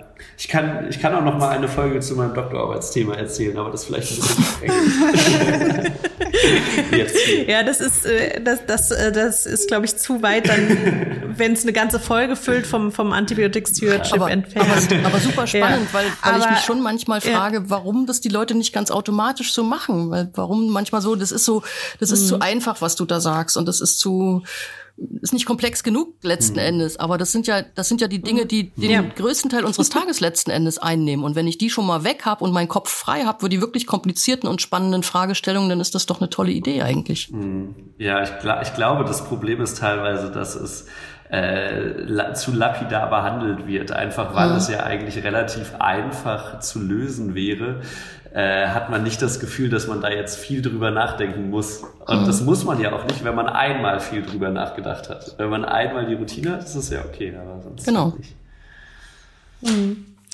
Ja, und aber wie Katrin auch schon gesagt hat, wenn dann halt, ähm, wenn dann halt unvorhergesehene ähm, Situationen kommen und man die Abläufe nicht verinnerlicht hat, dann konzentriert man sich halt mhm. auf die komplexen Sachen und die einfachen Sachen genau. lässt man dann weg. Ne? Und das ist dann das Problem. Du hattest jetzt quasi zu den Standardmaßnahmen ähm, gesagt, es geht eben darum, dass man eben ähm, die Standortflora nicht in andere Kompartimente bringt, nicht in primär sterile oder äh, primär anders besiedelte Kompa Kompartimente, dass man sich auch selber schützt. Ähm, Unbedingt. Hm. Und ähm, was ja auch dazu gehört, ist eben, dass man eben Erreger nicht ähm, zu einem anderen Patienten bringt, weil man, wie du ja auch schon gesagt hattest, etwas äh, länger vorher, dass man ja nicht von jedem ähm, Patienten weiß, ob der jetzt einen Erreger mit bestimmten Antibiotikaresistenzen trägt.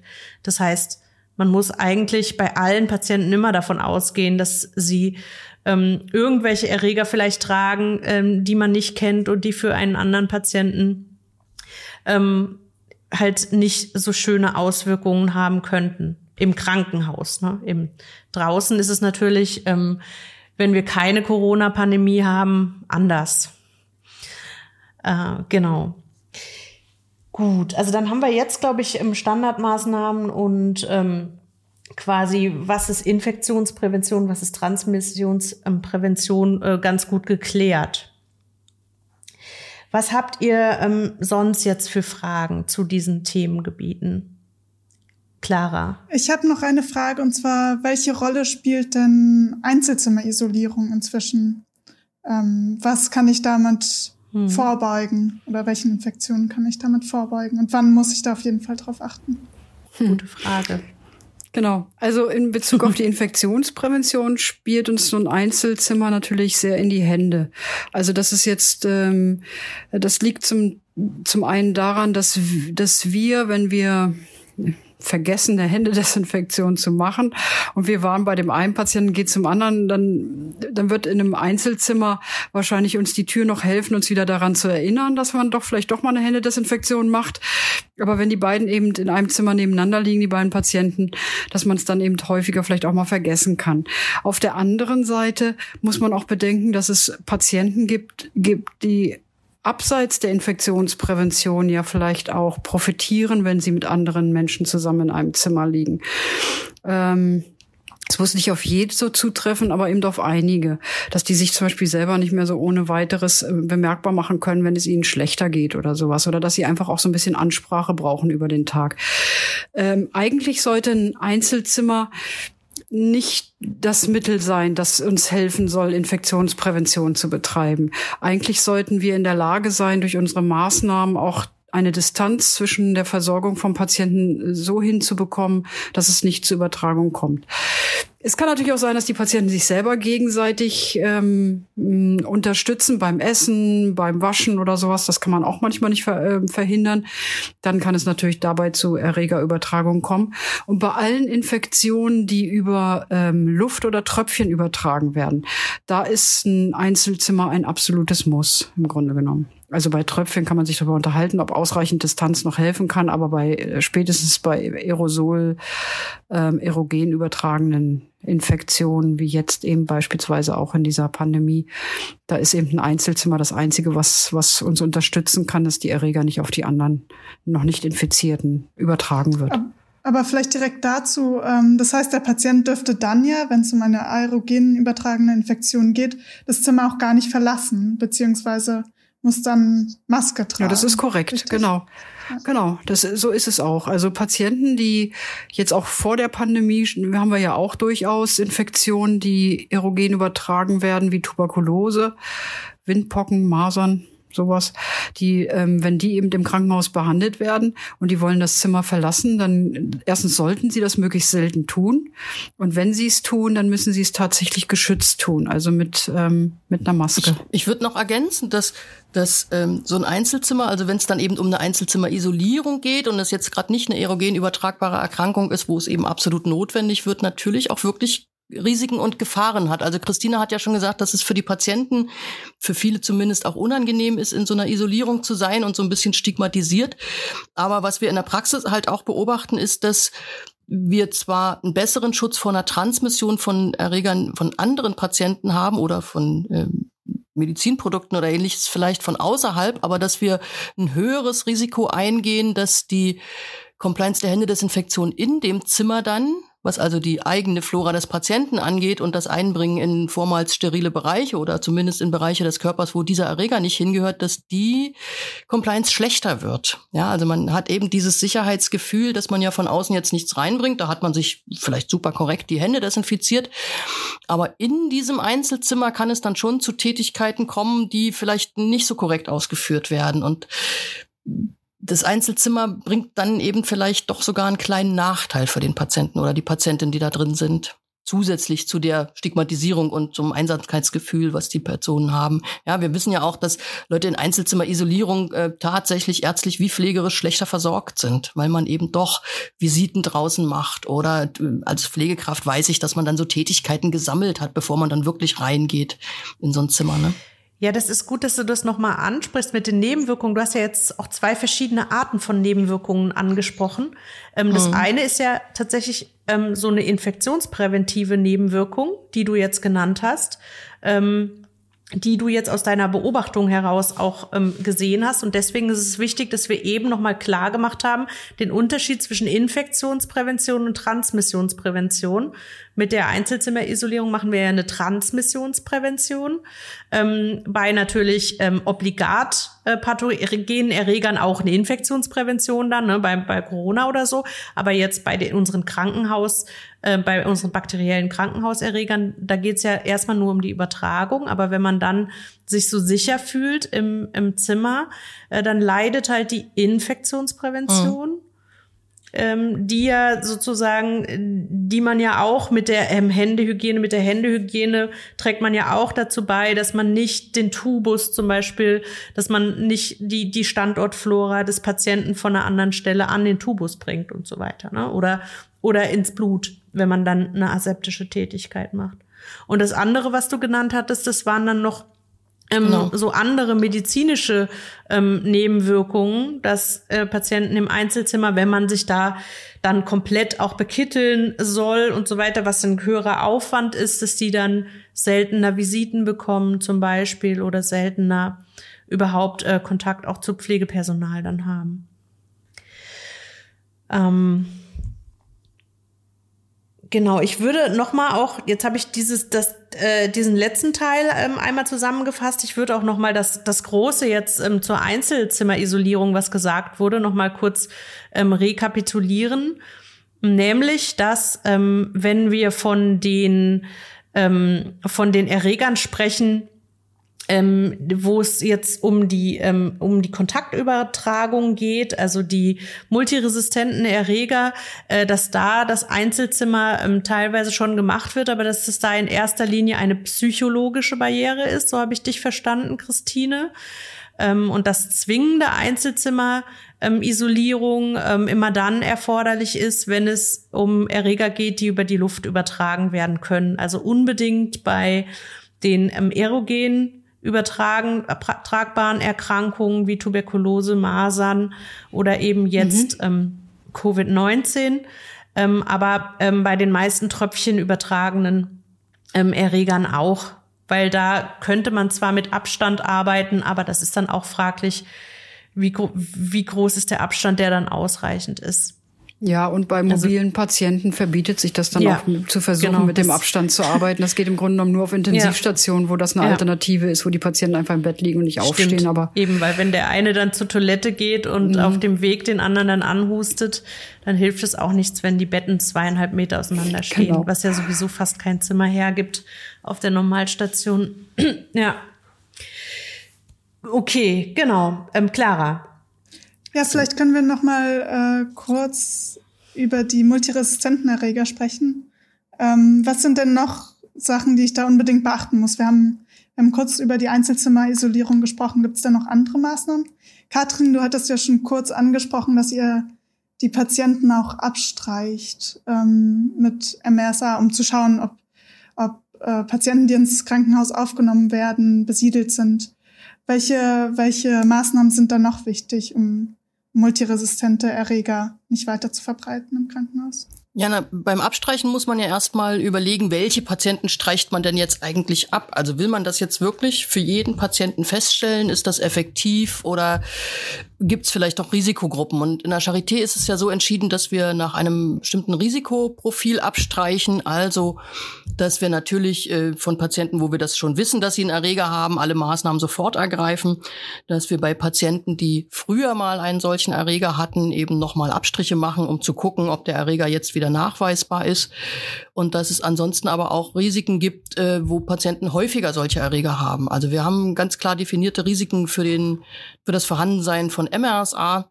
Das heißt, wir fragen, ob jemand im letzten Jahr mindestens drei Tage in einem Krankenhaus stationär behandelt wurde. Wir fragen, ob es Dialysepatienten sind, weil die häufiger betroffen sind von solchen Erregern oder eben ob eine Pflegebedürftigkeit vorliegt und zusätzlich noch Devices bei dem Patienten angewendet werden. Also dass der einen Harnwegskatheter dauerhaft schon hat oder ähnliches, weil auch diese Patienten häufiger MRSA haben.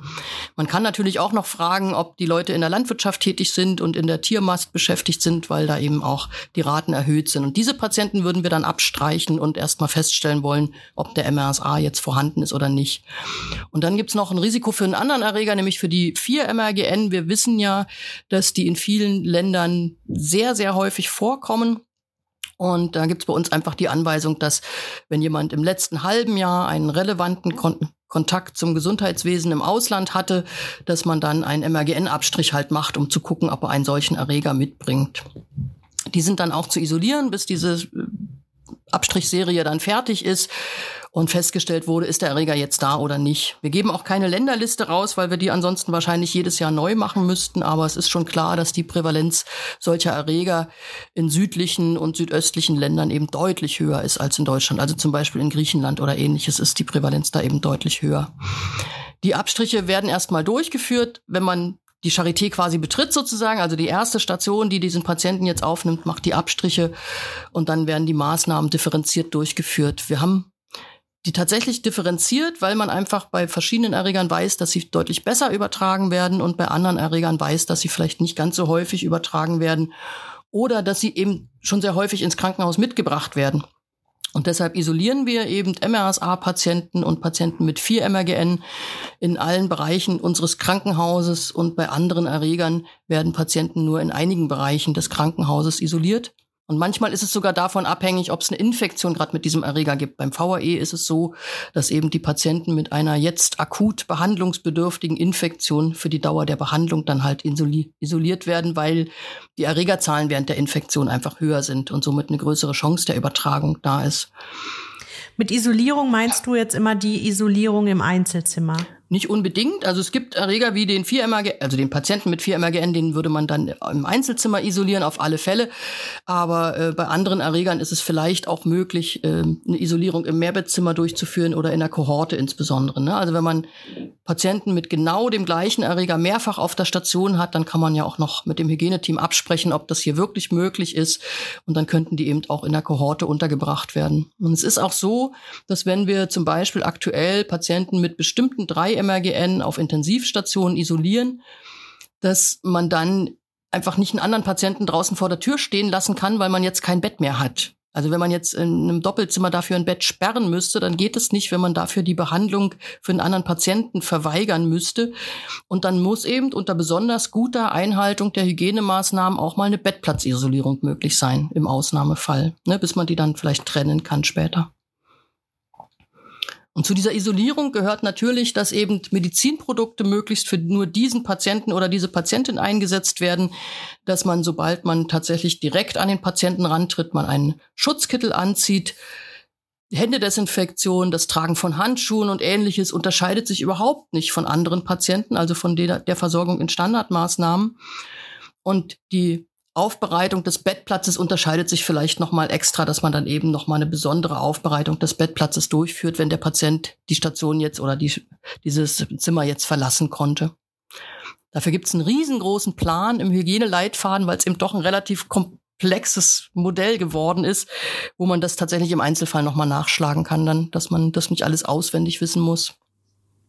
Der Hygieneleitfaden, das sind ja quasi die ähm, Charité-internen Festlegungen genau. zu, ähm, zu solchen Isolierungsmaßnahmen. Und es ist vielleicht auch noch wichtig zu wissen, dass das jedes Krankenhaus ähm, für sich individuell ähm, festlegen muss. Das hängt auch ein bisschen davon ab, äh, wie häufig ähm, kommt etwas vor in einem Krankenhaus. Ähm, und auch, ähm, was gibt es da für Kapazitäten? Das heißt, ihr dürft euch auch nicht wundern, ähm, wenn ihr in verschiedenen Krankenhäusern dann ein bisschen unterschiedliche ähm, Regeln jeweils sieht. Also das ist tatsächlich so gewollt. Das ist nicht, also das ist so gewollt, dass man das immer auf die äh, jeweiligen Gegebenheiten des Hauses ähm, auch anpasst. Es gibt durchaus kleinere Häuser, die ähm, die äh, ganz selten mal einen VRE haben und da ist es dann einfacher, dann aufzuschreiben, wir isolieren einfach alle VRE, als dann differenziertes Vorgehen zu machen. Das muss man, glaube ich, wissen, gerade wenn man noch ähm, in der Situation ist, dass man verschiedene ähm, Häuser durchläuft. Ich würde jetzt noch mal, jetzt hatten wir ja auch zwei Themen noch mal besprochen, also das Abstreichen äh, über das Abstreichen hattest du gesprochen, Katrin, was im, im Endeffekt ja das Aufnahmescreening mhm. ist. Ähm, und ähm, da hattest du ähm, Risikofaktoren genannt. Also das heißt, es wird hier ein äh, äh, risikoadaptiertes ähm, Screening ähm, gemacht ähm, an der Charité. Das ist auch was, was, was sozusagen jedes Haus ein bisschen, für, es gibt da allgemeine Empfehlungen, aber jedes Haus legt das ja auch noch mal ein bisschen selber ähm, fest. Ähm, und die Risikofaktoren, die aber äh, generell ähm, so sind, die hattest du ja genannt, also beim MRSA, ähm, die Devices, die Pflegebedürftigkeit, die Dialyse und auch ähm, gegebenenfalls vor allen Dingen in bestimmten Regionen ähm, äh, Arbeiten in der, in der Landwirtschaft. Ähm, und bei den ähm, 4-MRGN, also bei den Gramm-Negativen mit Vierfachresistenz, da ist der Hauptrisikofaktor der Kontakt zum Gesundheitswesen in anderen Ländern mit erhöhten mit erhöhtem Vorkommen von diesen Erregern. Da sind wir, stehen wir in Deutschland ja noch ganz gut da. Da sieht man auch, die Risikofaktoren sind unterschiedlich, ne? Aber also sozusagen, ähm, das hattest du zum Screening ähm, gesagt. Wie ist es denn? Da würde ich gerne noch mal einmal nachfragen. Ähm, das ist jetzt ja sozusagen äh, Risiko des Patienten. Gibt es auch ähm, ein Risiko bestimmter Stationen oder äh, dass, dass sozusagen äh, vielleicht bestimmte Bereiche sagen, wir machen äh, trotzdem bei allen Patienten ein Screening? Ja, ja, die gibt's. Also es gibt zum Beispiel äh, eine hämatologisch-onkologische Station, die dann eben alle Patienten erstmal auf VAE abstreicht, weil sie das äh, auf ihren Stationen halt häufig sehen, dass diese Patienten auch Infektionen mit diesem Erreger dann bekommen weil die einfach so wahnsinnig abwehrschwach sind und die wollen das einfach wissen, damit sie dann schneller die Infektion, die häufig eben eine Sepsis ist, behandeln können. Deshalb streichen die alle Patienten ab. Und was wir auch ähm, ab und an sehen, ist eben, dass wir Häufungen direkt auf einer Station haben, sodass dann auch wir vom Hygieneteam im Rahmen dieser Häufung einfach mal veranlassen, dass die gesamte Station auf bestimmte Erreger abgestrichen werden, insbesondere natürlich, wenn es sich regelrecht um einen Ausbruch von Erregern handelt. Mhm. Ja, dann ist ja klar, dann will man natürlich wissen, ob jetzt noch andere Patienten hier auf dieser Station mhm. betroffen sind, wenn die Gemeinsamkeit der bisher betroffenen Patienten halt die gleiche Station ist. Dann könnte ja dort mhm. irgendwo auch eine mhm. Ursache zu finden sein. Okay, also das heißt, äh, normalerweise risikoadaptiert, aber wenn entweder äh, ganz viele Patienten sowieso diese Risiken haben oder eher eine Infektion bekommen, dann entscheiden das die Stationen manchmal, dass sie alle ähm, screenen oder eben in Ausbruchssituationen. Lukas. Würde man dann in so einer Ausbruchssituation auch die MitarbeiterInnen screenen? Wahrscheinlich schon, oder? Das, das ist eine sehr schwierige Frage. Also okay. es ähm, gab natürlich auch schon Ausbruchssituationen, wo es nicht gelungen ist, irgendeine andere Ursache zu finden und dann auch Mitarbeiterscreens gemacht wurden. Das Problem ist, was macht man denn dann mit so einem Mitarbeiter oder einer Mitarbeiterin, wenn man jetzt den Erreger nachweist? Also wenn es ein Erreger ist, der sanierbar ist, dann kann man die Mitarbeiterin oder den Kollegen natürlich äh, eine Sanierung unterziehen und dann ist das Problem erledigt. Aber arbeitsrechtlich ist es total schwer zu vermitteln, was man dann tut, wenn man jetzt den Erreger nachgewiesen hat. Und ich muss auch sagen, dass für alle Erreger, die so typischerweise nosokomiale Infektionen auslösen, es eigentlich gute Schutzmaßnahmen gibt, wie man trotzdem den Patienten nicht damit kolonisiert. Also wenn ich einen MRSA in meiner Nase trage, dann könnte ich ja mit einem Mund-Nasenschutz, also wahrscheinlich passiert das heutzutage jetzt gar nicht mehr, weil wir alle mit äh, FFP-Maske oder Mund-Nasenschutz arbeiten, kann ich den Patienten oder die Patientin vor einem Erwerb dieses Erregers schützen. Wenn ich einen Darmerreger nachweise, der vielleicht multiresistent ist, dann muss ich mich sowieso fragen, wie es zu einer Übertragung auf die Patientin mhm. oder Patienten mhm. hat kommen können, weil da ja äh, ganz klar die normalen Standardmaßnahmen eine Übertragung in jedem Fall verhindern sollten. Ne? Also alles, was ich dann letztlich vielleicht wie auch immer an meinen Händen trage, kann ich durch eine Händedesinfektion beseitigen. So dass Personalscreens tatsächlich eine schwierige Frage sind. Das wird äh, häufig danach verlangt sozusagen, aber nur in wenigen Ausnahmefällen macht es dann Sinn, insbesondere bei Erregern, die dann eben auch sanierbar sind und wo die Übertragung eben zum Beispiel durch den Nasenrachenraum geschehen könnte. Und dann müsste ich es ja wissen, um damit handeln zu können. Auch wenn ich sage, ich habe ein MRSA und will Maske tragen, dann müsste ich es ja eigentlich wissen als Mitarbeiter. Genau, ne? da, da, dafür muss ich dann wissen, dass ich diesen Erreger habe. Aber die arbeitsrechtliche, der arbeitsrechtliche Aspekt ist eben so schwierig, dass man da nicht so einfach eine Empfehlung aussprechen kann. Christine will das dazu was ergänzen, glaube ich. Genau, noch. ich wollte dazu ergänzen, dass wir ja gar nicht wissen, wer von unseren Mitarbeitenden ähm, vielleicht ein MRSA in der Nase hat. Also deswegen, also nur in Ausbruchssituationen, wenn ein Ausbruch nicht zum Stillstand kommt, dann macht es eventuell Sinn, dass ansonsten wir alle ja ähm, grundsätzlich potenzielle Träger auch von S. aureus, also jetzt auch die nicht medizinresistente Variante, die ja auch ein ganz wichtiger, einer der Haupterreger von nosokomialen Infektionen ist, weiß ja auch nicht jede Person von uns ganz exakt, ob sie so ein Träger ist. Das heißt, wir müssen unser Verhalten so ausrichten, dass es eben nicht zur Übertragung von unserer Nasen- oder Rachenflora auf den Patienten kommt. Und da ist tatsächlich weniger eine Frage, ob ich den Erreger jetzt mal gerade nachweise oder nicht nachweise. Ich glaube, das äh, es muss das, das die wichtige Erkenntnis eigentlich sein. Und nur in diesen wenigen Ausnahmesituationen, wo man einen Ausbruch hat, der nicht zum Stillstand kommt, wo ich einfach davon ausgehen muss, dass da eine Quelle immer noch weiter besteht, von der aus eine Streuung stattfindet, da muss ich mich auf die Suche machen nach der Quelle. Und diese Quelle kann dann bei MRSA typischerweise vielleicht mal die Nase von jemandem sein. Ähm, und, und das kann dann vielleicht ja auch saniert werden. Aber, aber bei anderen Erregern, wie gesagt, also Träger von VAE beispielsweise im Darm könnte man erstens nicht machen, nichts machen und zweitens äh, äh, müssen die Maßnahmen ausreichen, die man ohnehin macht, um da eine Übertragung zu verhindern. Und wenn man im Rahmen eines Ausbruchs, der jetzt noch frisch ist, wo ich nicht nach, explizit nach einer Quelle suche, da wird es immer auch sein können, dass Personal mit betroffen ist. Also quasi auch als, ich möchte mal nicht die Opfer-Täter-Rolle hier spielen, aber eben vielleicht auch im Rahmen eines Ausbruchs auch betroffen ist von dem Erreger. Also Noroviren beispielsweise sind da ein gutes Beispiel.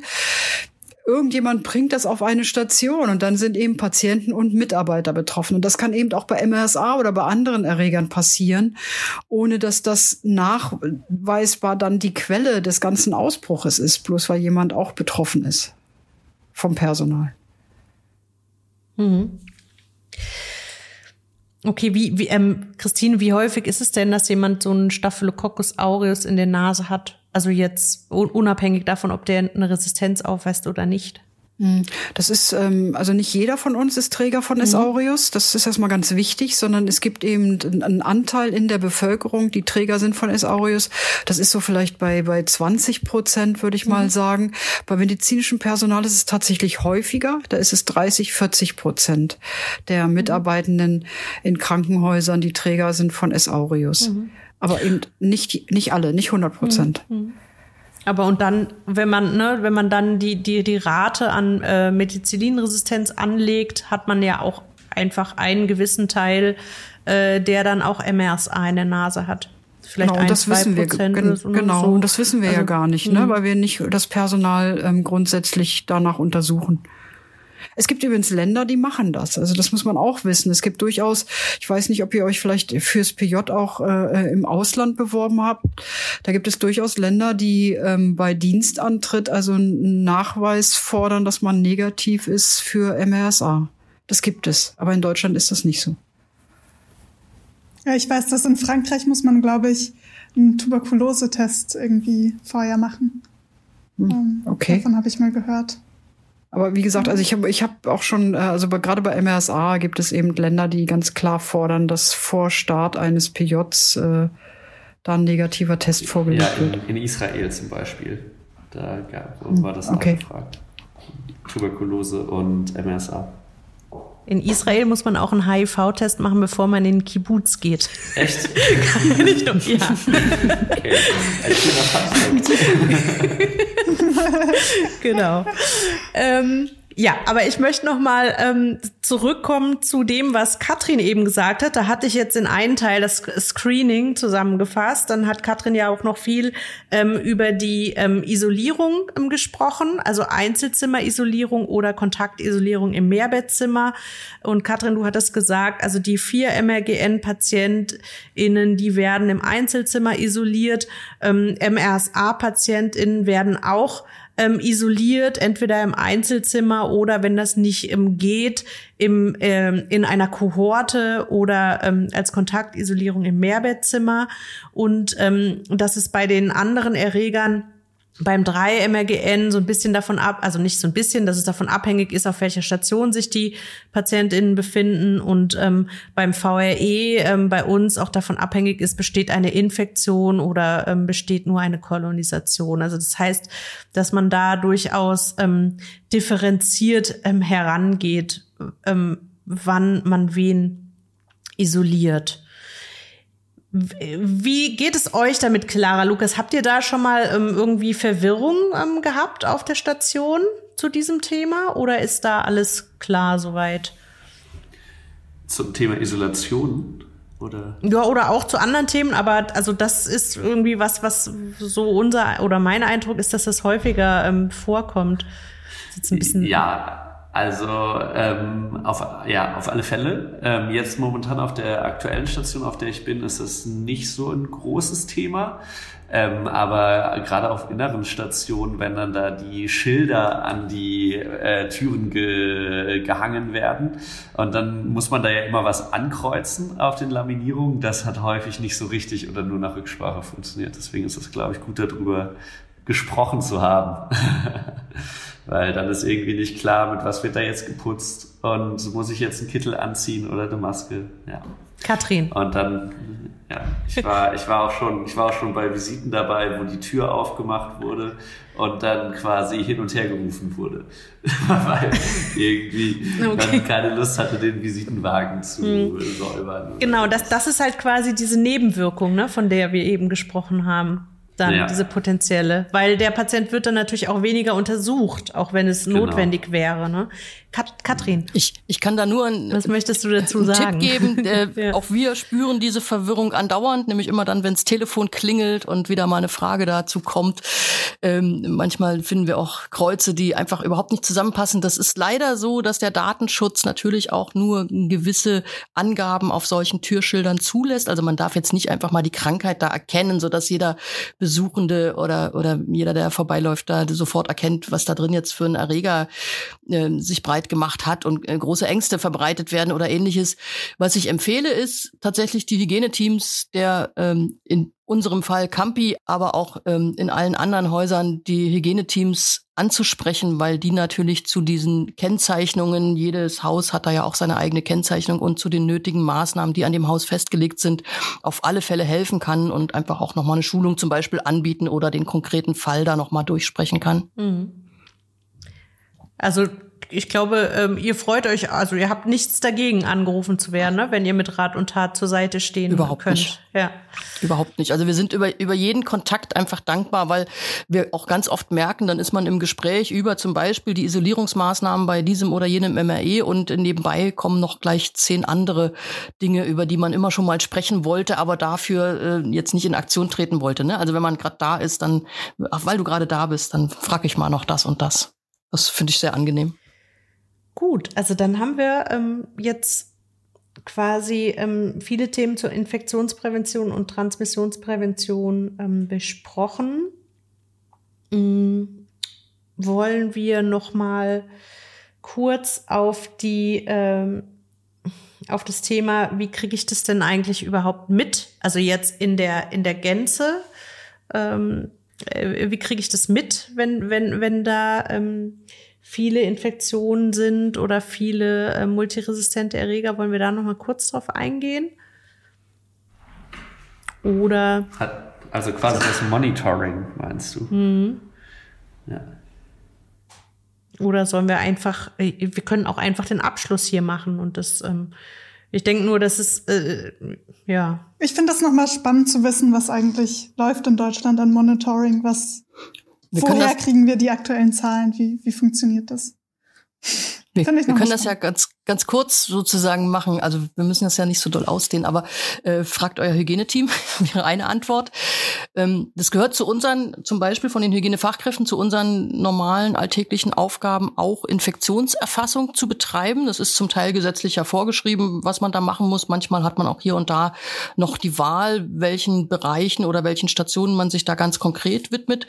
Und wir machen ähm, selbstverständlich Infektionserfassung auf der Neonatologie, weil die unter anderem auch gesetzlich vorgeschrieben ist, aber auch auf einigen Intensivstationen äh, erfassen wir nosokomiale Infektionen, die für diese Intensivstation nosokomial sind. Und wir machen auch, was postoperative Wundinfektionen angeht, eine gewisse Erfassung, weil wir natürlich das Gefühl haben, dass man sich die Zahlen auch mal anschauen soll, um sich selbst mit sich selbst zu vergleichen und aber auch sich mit anderen Stationen und Bereichen gleicher Art ähm, in Relation zu setzen und zu wissen, habe ich jetzt viel davon, ähm, habe ich vom Gefühl her vielleicht wenig oder viel, um das auch mal handfest zu machen.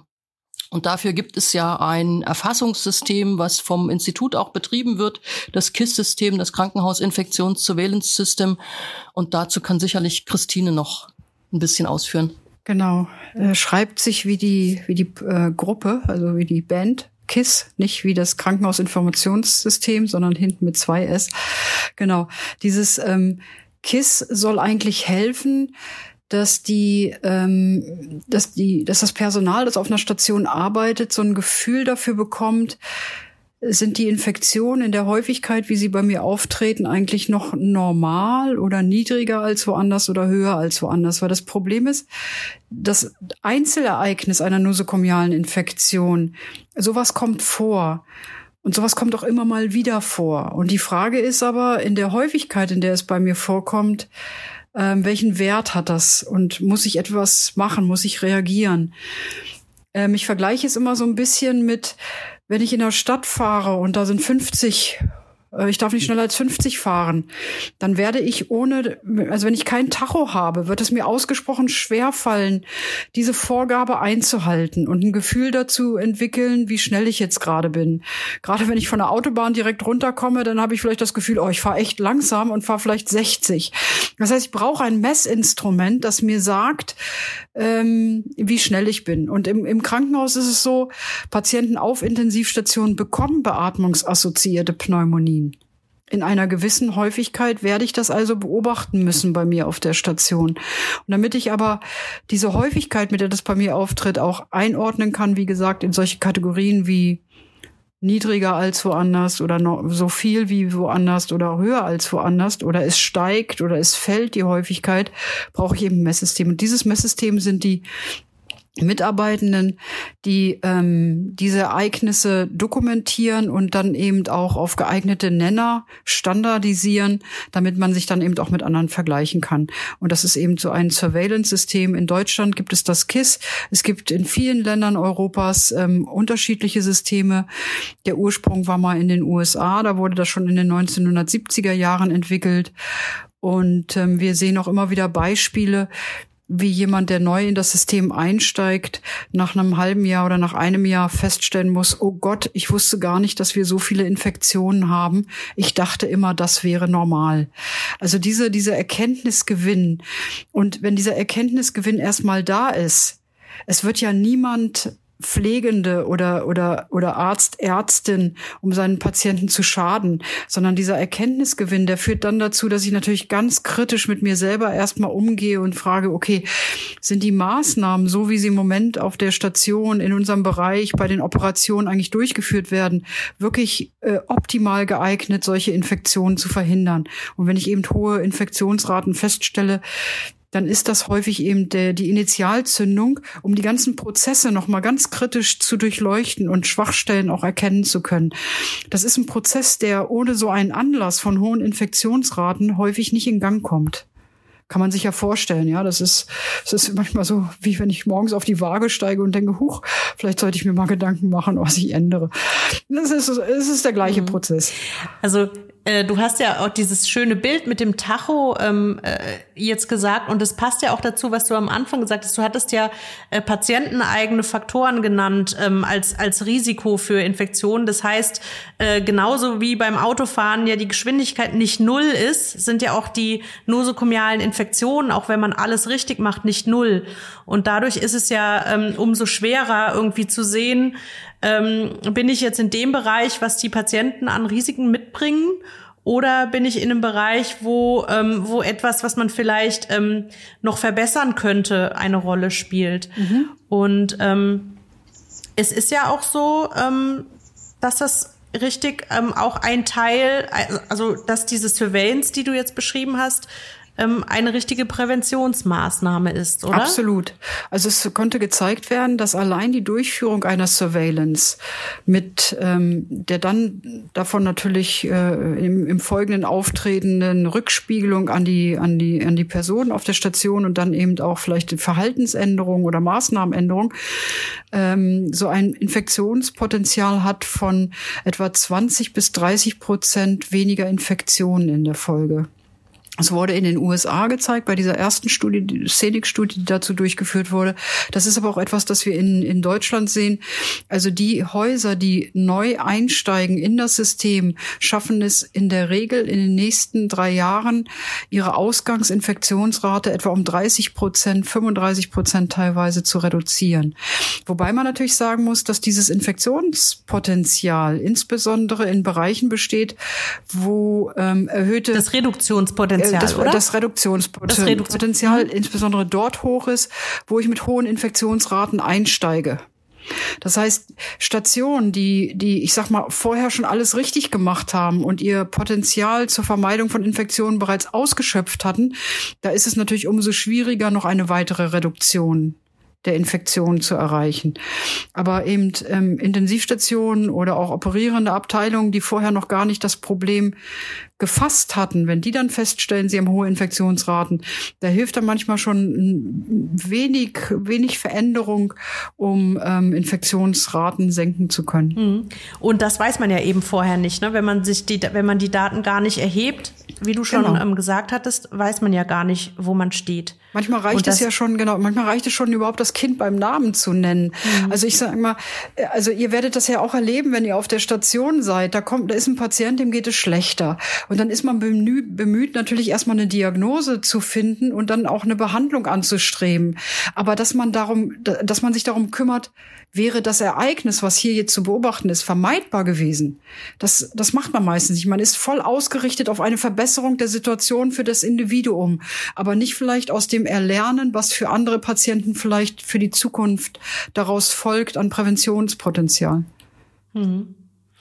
Und äh, diese Daten, die man dann für die ähm, Surveillance nutzt bei der Infektionsprävention, die kommen eben äh, in der Regel durch das Hygienefachpersonal. Mhm, genau. Richtig? Also wie Katrin das schon gesagt hat, ihr geht auf die Intensivstation oder guckt euch ähm, bestimmte OP-Arten an und ähm, schaut da nach bestimmten Kriterien, liegt eine Infektion vor geht auch in Rücksprache mit dem medizinischen Personal vor Ort und dann wird das alles ähm, quasi standardisiert erfasst und kann dann eben ausgewertet und verglichen werden.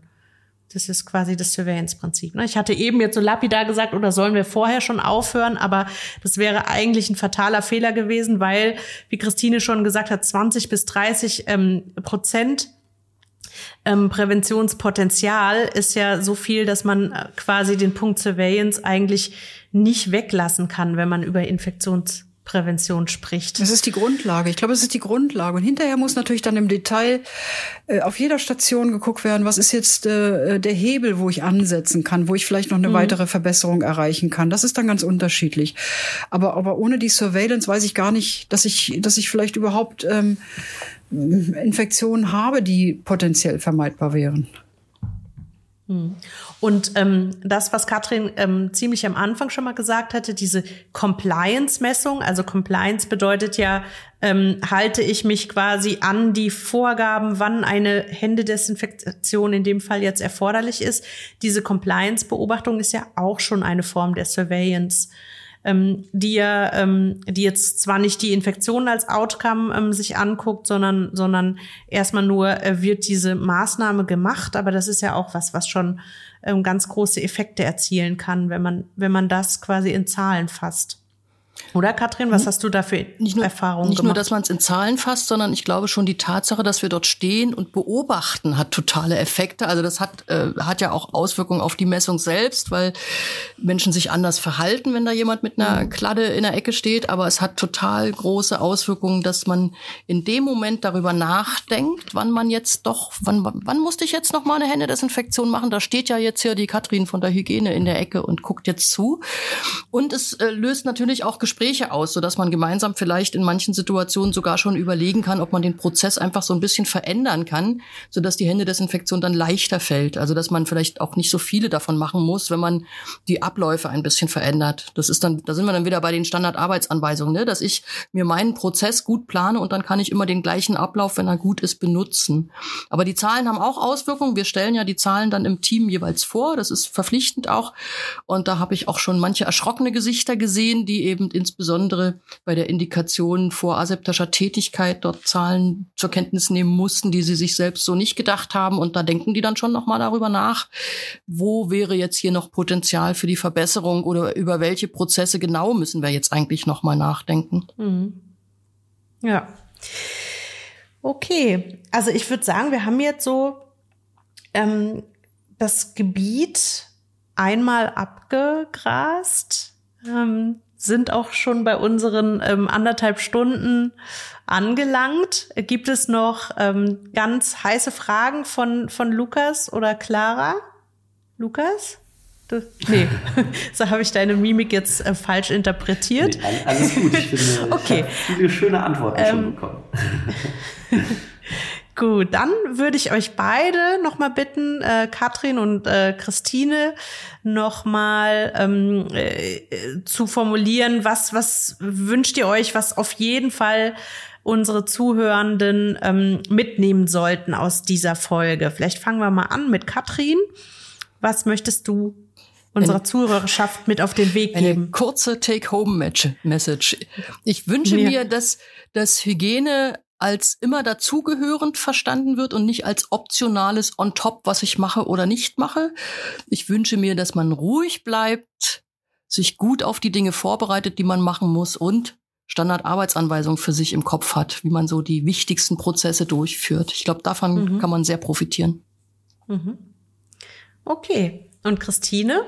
Was würdest du gerne noch mitgeben? Ja, ich möchte ganz gerne in Erinnerung rufen, dass die Menschen, die da vor uns im Bett liegen, ja nicht da liegen, weil sie es so toll finden, im Krankenhaus zu liegen, sondern dass sie uns einen Auftrag mitgeben, ähm, dass, dass sie mit Problemen ins Krankenhaus kommen und dass sie sich Heilung oder Verbesserung ihrer Situation wünschen. Und das, das Fatalste, was dabei passieren kann, ist, dass wir noch mehr Schaden anrichten als der Grund, mit dem sie eigentlich ins Krankenhaus gekommen sind. Und dass wir ähm, häufig Distanzen überschreiten bei der Behandlung, bei der Diagnostik. Das ist die rein körperliche Nähe, die wir teilweise zu fremden Menschen aufbringen, die schon als unangenehm empfunden wird. Und erst recht natürlich, wenn wir Körperverletzung, zwar mit deren Einverständnis, aber trotzdem ja Körperverletzung begehen. Und dass wir dann unglaubliche Verantwortung tragen, dass wir das mit einer Sorgfalt durchführen, die eben nicht zum Schaden der Patienten gereichen. Und, und das ist eigentlich mein, mein Statement dazu. Ein schönes Abschlusswort, denke ich. Also mit dem wir ja auch angefangen haben, ne? Primum nihil nocere wird ähm, eigentlich, es ist so simpel, aber es wird doch immer wieder vergessen im Alltag, geht unter. Okay, dann ähm, bedanke ich mich bei euch Fünfen. Heute waren wir ja eine, eine mehr als sonst. Vielen Dank für diese nette Runde. Und ähm, an die ZuhörerInnen, bis zum nächsten Mal. Dankeschön. Dank. Tschüss. Tschüss. Tschüss. Tschüss.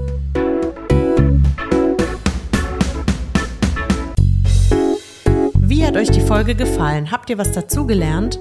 Schreibt uns gerne euer Feedback per Mail an rei-info@charité.de, direkt über unsere Website www.rei-projekt.de/students oder auf Twitter.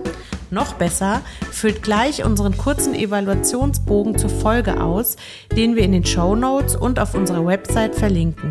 Infected ist eine Produktion des Instituts für Hygiene und Umweltmedizin der Charité mit Unterstützung des Instituts für Infektionsmedizin und Krankenhaushygiene des Universitätsklinikums Jena, des Instituts für Hygiene und Mikrobiologie der Universität Würzburg sowie ExpertInnen aus der praktischen Infektionsmedizin und Medizinstudierenden der Charité. Der Podcast ist Teil des Projekts Reihe Students und wird gefördert vom Bundesministerium für Bildung und Forschung im Rahmen des Konsortiums Infect Control.